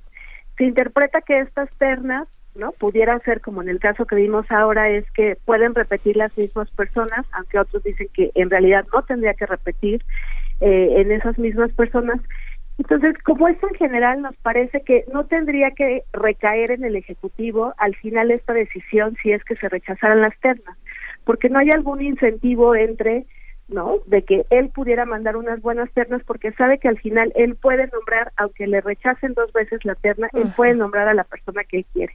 Entonces nos parece que eso es sumamente peligroso, que ese es un proceso que a la luz, digamos, ya de esta experiencia se tiene que revisar. Y entonces desde el observatorio decimos, en tanto no ajustamos la, la, la constitución y con el procedimiento actual y viendo otras experiencias comparadas donde hay un proceso constitucional similar al de México, entonces pedimos que desde antes de que se envíe la terna, que eso le toca al Ejecutivo, haga un proceso verdaderamente de escrutinio y de consulta para conformar su terna y no sean tres nombres que a él se le vienen, ¿no? Por razones que desconocemos. Entonces nos parece que desde ahí, en las circunstancias actuales, idealmente se tendría que modificar este procedimiento, pues digamos en las circunstancias actuales, eso es algo que vemos que podría ir cambiando la dinámica porque lo que resulta es que esas ternas en realidad no son ternas equivalentes, sino que los dados están cargados a una persona y lo que hacen los dos nombres es acompañar a una persona que ya no está como digamos casi bendecida por el dedo del ejecutivo para que sea la próxima o el próximo ministro. Entonces, eso tiene que cambiar y el Senado también tiene que tomarse en serio su papel de control, de revisión de esos procedimientos, porque digo, hay eh, senadores que incluso lo dicen así sin ningún pudor, pues el Ejecutivo quiere a esta persona, pues la vamos a aprobar y entonces me parece que no se está asumiendo cuál es la responsabilidad y el papel que les toca de revisar de manera amplia eh, no eh, de valorar las, las las posiciones que se tienen en las entrevistas pasadas en realidad era una una vergüenza porque las las candidatas pudieron haber dicho lo que quisieron y no había ninguna consecuencia. Mintieron en las comparecencias entregaron información. Senado no revisó esa información y al final tuvimos una designación pues igual a modo. Entonces no el caso de Medina Mora digamos no lo vemos tan lejano porque hemos visto casos ahorita en el último año donde dos lugares se han eh, nombrado en estas circunstancias. Entonces también el Senado tiene que empezar a hacer una interpretación amplia de acuerdo a estándares internacionales de qué perfil necesitamos. Un perfil que garantice independencia judicial y nada más recordar que en 2010 vino la relatora para la independencia de jueces, juezas y magistrados hizo una serie de recomendaciones para modificar el proceso de designación porque le veía como una forma de fortaleza a la Suprema Corte de garantizar la independencia y no se ha hecho nada a partir de 2010. Entonces, no es algo que se tiene que, que revisar. Y nos seguimos, ojalá hubiera esa voluntad política, ¿no? Pero nos seguimos moviendo al son que nos que, que nos marca la coyuntura de pronto también, ¿no? Responder ahora a esta eventualidad eh, de la renuncia del ministro Medina Mora. Finalmente tengo entendido serán cinco los eh, los eh, ministros o ministras que serán nombrados por la actual administración, ¿no? Quedamos quedamos en eso. Yo yo quisiera preguntar eh, también, Karina, preguntarte acerca de las facultades del, de- del Ejecutivo eh, en estos nombramientos, ¿cómo lo lees? ¿Cómo lees este poder que tiene, este poder, eh, pues que ahí está, está en la Constitución, ahí está marcada la manera en la que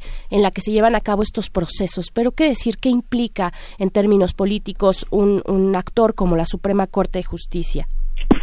Bueno, a ver, em, yo creo que eh, en términos políticos la Suprema Corte de Justicia es un actor fundamental porque dirime muchísimos conflictos eh, en el país y sobre todo porque eh, en, en los últimos años eh, muchos de los conflictos económicos, sociales y también políticos se han judicializado y terminan en la Suprema Corte de, de Justicia. Pensemos en el caso de Florence Cassel, pensemos en el caso del aborto, no, pensemos en el caso del matrimonio igualitario, en, en, en muchísimos casos. Entonces, no, no es menor, ¿no? Cumple un Sí. rol no menor la Suprema Corte de Justicia y em, es, es, bueno, es clave eh, y es clave en un sistema de frenos y contrapesos, pero también es clave en un sistema de gobernabilidad, donde también sí tenemos una Suprema Corte de Justicia que,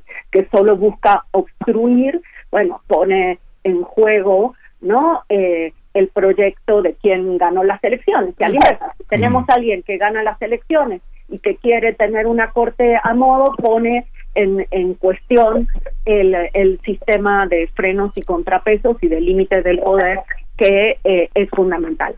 En este sentido, yo creo que el sistema mexicano, como ya contaba, ya eh, planteaba eh, Itzel, eh, es un sistema que distingue entre quien nomina a los candidatos o candidatas a la Suprema Corte de Justicia y quien designa.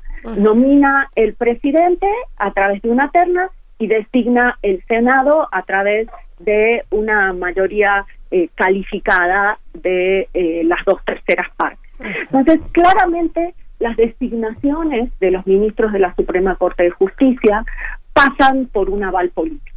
No es el único caso, en Estados Unidos es, es exactamente el mismo sistema. em, en, en, en Argentina también el sistema tiene estas estas dos eh, estas dos em, patas, pero em, sin embargo lo que vemos en el, eh, el caso de México es este estas esta regla donde primero se envía una terna ¿no? que muchas veces son ternas de uno, nosotros nos, nos reímos, son ternas de uno, donde Sí. se conforma una terna donde es absolutamente claro quién quiere el, el presidente que se designe, y, eh, y otras dos cosas. Por una parte, en general, esas ternas se designan sin eh, fundar y motivar por qué se seleccionó a esa persona. ¿no? Eso a mí me parece eh, muy nocivo, otra vez hablando de la transparencia y el poder brindar razón. ¿no? ¿Por qué estas, estas tres personas son eh, los mejores perfiles o son aptas para llegar a la máxima instancia de justicia en el país? Eso por parte del presidente. Y luego, por parte del Senado, eh, se realizan comparecencias donde no importa la calidad de la comparecencia, como ya veíamos, o no importa eh, la, la trayectoria o la, o la calidad de la comparecencia, sino que importan otro tipo de eh, acuerdos. Me parece que nosotros en el, en el Instituto de Investigaciones Jurídicas de la UNAM hicimos un, un documento en, en el cual se propone, entre otras cosas, eh, para los procesos de designación, por una parte, revisar el modelo de ternas y por otra parte, eh, incluir una instancia de consulta pública a organizaciones de la sociedad civil, un poco siguiendo el modelo argentino, que por cierto, ese modelo argentino eh, surgió como respuesta a la crisis de eh, 2001-2002, donde todas las instituciones se deslegitimaron y había que lograr construir y mejorar la legitimidad de los diferentes poderes del Estado.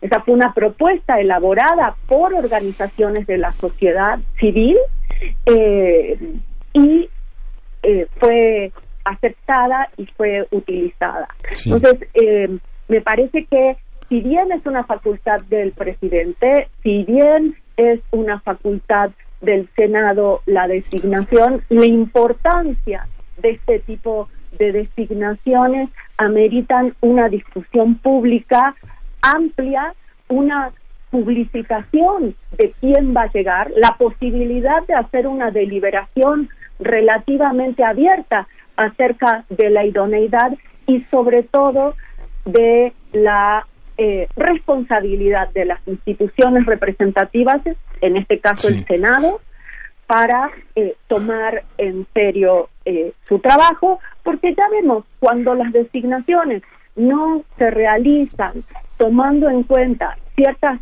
ciertos criterios mínimos de idoneidad, después pasa lo que pasa. Sí, aunque Karina, eh, hay una parte, hay una parte, digamos, ya tenemos que ir cerrando esta conversación, pero te quiero preguntar, ¿a alguien eh, en, la, en la designación, todo este vicio que consideras de origen en la, en la Constitución, como la- en la participación del Ejecutivo, finalmente los, los, los ministros que llegan a la Suprema Corte, el, el Supremo Tribunal del país, hay una parte que es absolutamente subjetiva. La defensa, la defensa de las cuestiones que emprenden puede ser eh, totalmente en, un beneficio propio. Pienso, por ejemplo, en la de enero-febrero de 2019, que junto con Alberto Pérez Dayán y Margarita Luna Ramos se opusieron a levantar las restricciones contra la Ley Federal de Remuneraciones, ese proyecto que propuso Javier Lainés. Esta misma este, visión también este, en la segunda sala de la Suprema Corte se levantó la restricción a la Fiscalía de Chihuahua para investigar al expresidente Peña Nieto y Medina Mora había presentado el proyecto para desechar la controversia constitucional, pero la Corte lo declaró declaró impedido para conocer el caso. Lo mismo pasó en Altos Hornos de México, argumentando que distorsionaba el mercado. Lo mismo pasó con eh, la, eh, la imposición del etiquetado de marcas, con la información sobre el contenido nutricional. O sea, hay una parte en la que, sea quien sea, haya cursado los estudios que haya cursado, hay una postura social, digamos que hay pocas mujeres representadas en la, en la, en la Suprema Corte, digamos que es otra perspectiva también tener ministras con un sentido humanitario profundo de compromiso hacia, hacia México, hacia la propia historia del país. ¿Qué tipo de objetividad se, se tiene que lanzar? De pronto eh, López Obrador era muy criticado porque hablaba de la corrupción de los jueces, hablaba de la corrupción y de la falta de autonomía de esta, de esta Suprema Corte muy vinculada a los, eh, a los asuntos también empresariales. Son, parece, parecería que a veces trabajan para los empresarios o para las transnacionales esta parte cómo, cómo, cómo resolverla. Son personas finalmente las que están ahí. ¿Cómo no cerrar filas frente a un proyecto histórico de Estado eh, en torno a, con todo y que los proyectos sean autónomos y las instituciones sean autónomas, cómo no cerrar fila frente a una, a una idea que conduce el Estado mexicano, que, es, que es histórica, que es coyuntural y que es circunstancial? ¿Cómo hacerlo? Yo eh, a ver, a mí me parece que obviamente estamos en otro, eh, pasamos a otro plano. Eh, ya no estamos hablando de las designaciones y de los perfiles que digamos es el mecanismo de control exante que tenemos. Quien llega a la Suprema Corte de Justicia es el mecanismo de control exante que nosotros tenemos para decir, bueno, no llega alguien que eh, no tiene credenciales o el estatus moral o, eh, o no tiene una reputación que cuidar, ¿no? Que es, que es el punto de quién llega. Quien llega tiene que tener una reputación que cuidar, ¿no? Eh, tu, tu pregunta, eh, Miguel Ángel, nos lleva a a la otra parte, a cómo se toman las decisiones, cómo funciona la Suprema Corte de Justicia. Y creo que ese es otro problema, yo podría estar totalmente eh, de acuerdo contigo con ciertos sesgos, sobre todo de una de las salas de la Suprema Corte de Justicia en sus decisiones, probablemente eh, tiene que ver con quién los designó, cómo está conformada, y, y, efectivamente, es decir, el, el derecho o la interpretación de las normas jurídicas no es una ciencia exacta, está mediada por criterios de interpretación y también son organismos colegiados los que toman las decisiones, con lo cual hay eh, hay, un, proceso de negociación entre ellos. Ahora, creo que eh,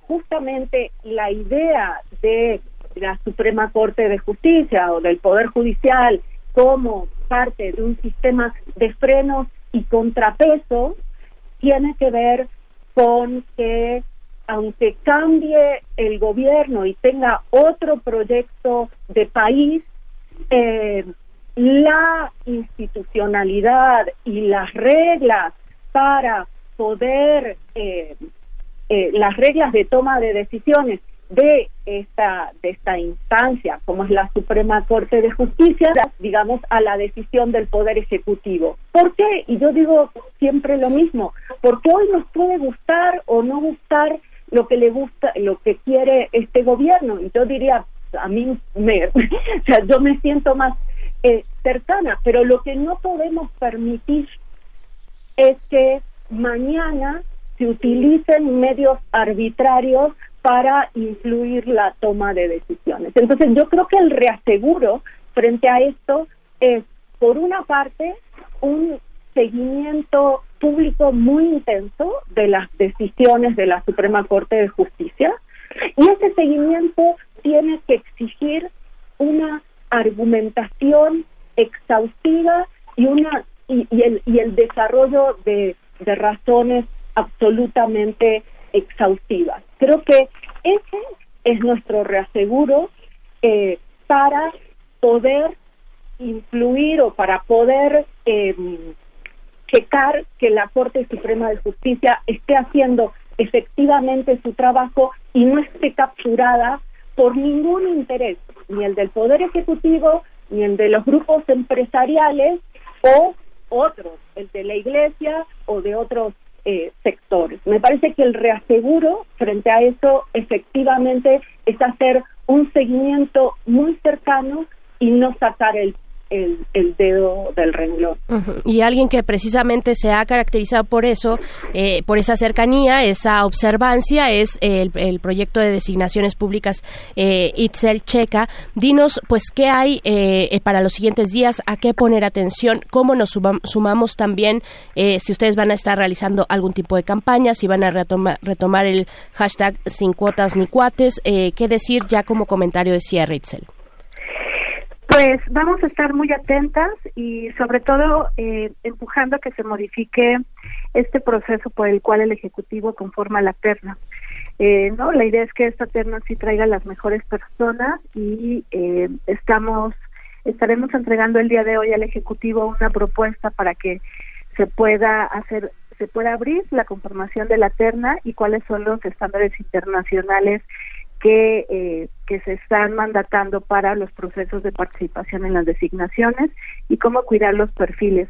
Al final lo que nos interesa es que estas designaciones nos permitan llegar a los mejores eh, perfiles, a las mejores candidaturas y que se fortalezcan las instituciones y también eso pasa por tomarnos el tiempo para revisar, para ver los antecedentes, la trayectoria, la consistencia de vida de las personas, los antecedentes en términos de probidad, éticos, para que justamente en función de esta máxima responsabilidad, pues haya eh, trayectorias, perfiles que tengan estos máximos antecedentes. De repente nuestra clase política, ¿no? En estas decisiones de gran envergadura, pues toma decisiones de una altura muy chiquita. Entonces Sí. necesitamos Sí. justamente que empiecen a abrir los horizontes y que el compromiso que se dice al menos discursivo empiece a reflejarse.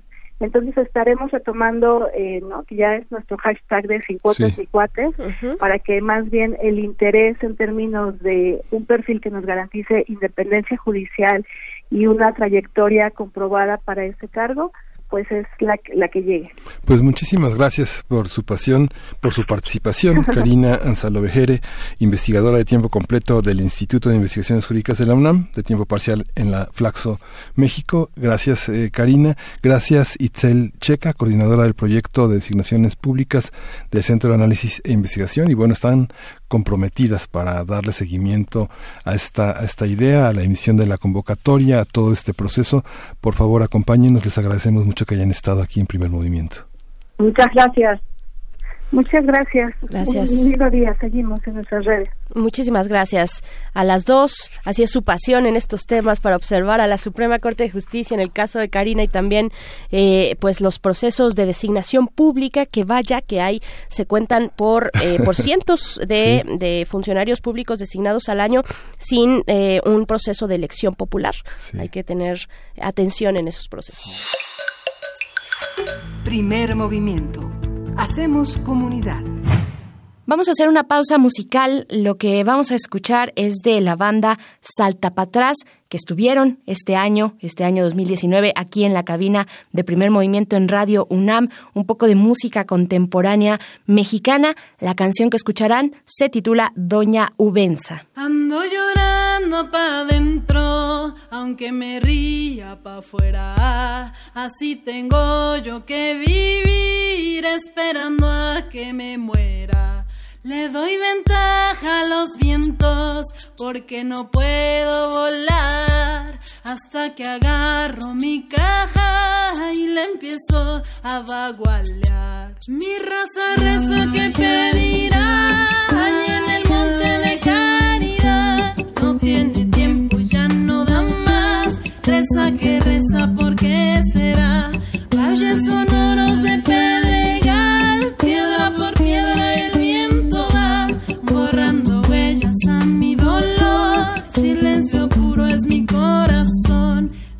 silencio puro es mi corazón.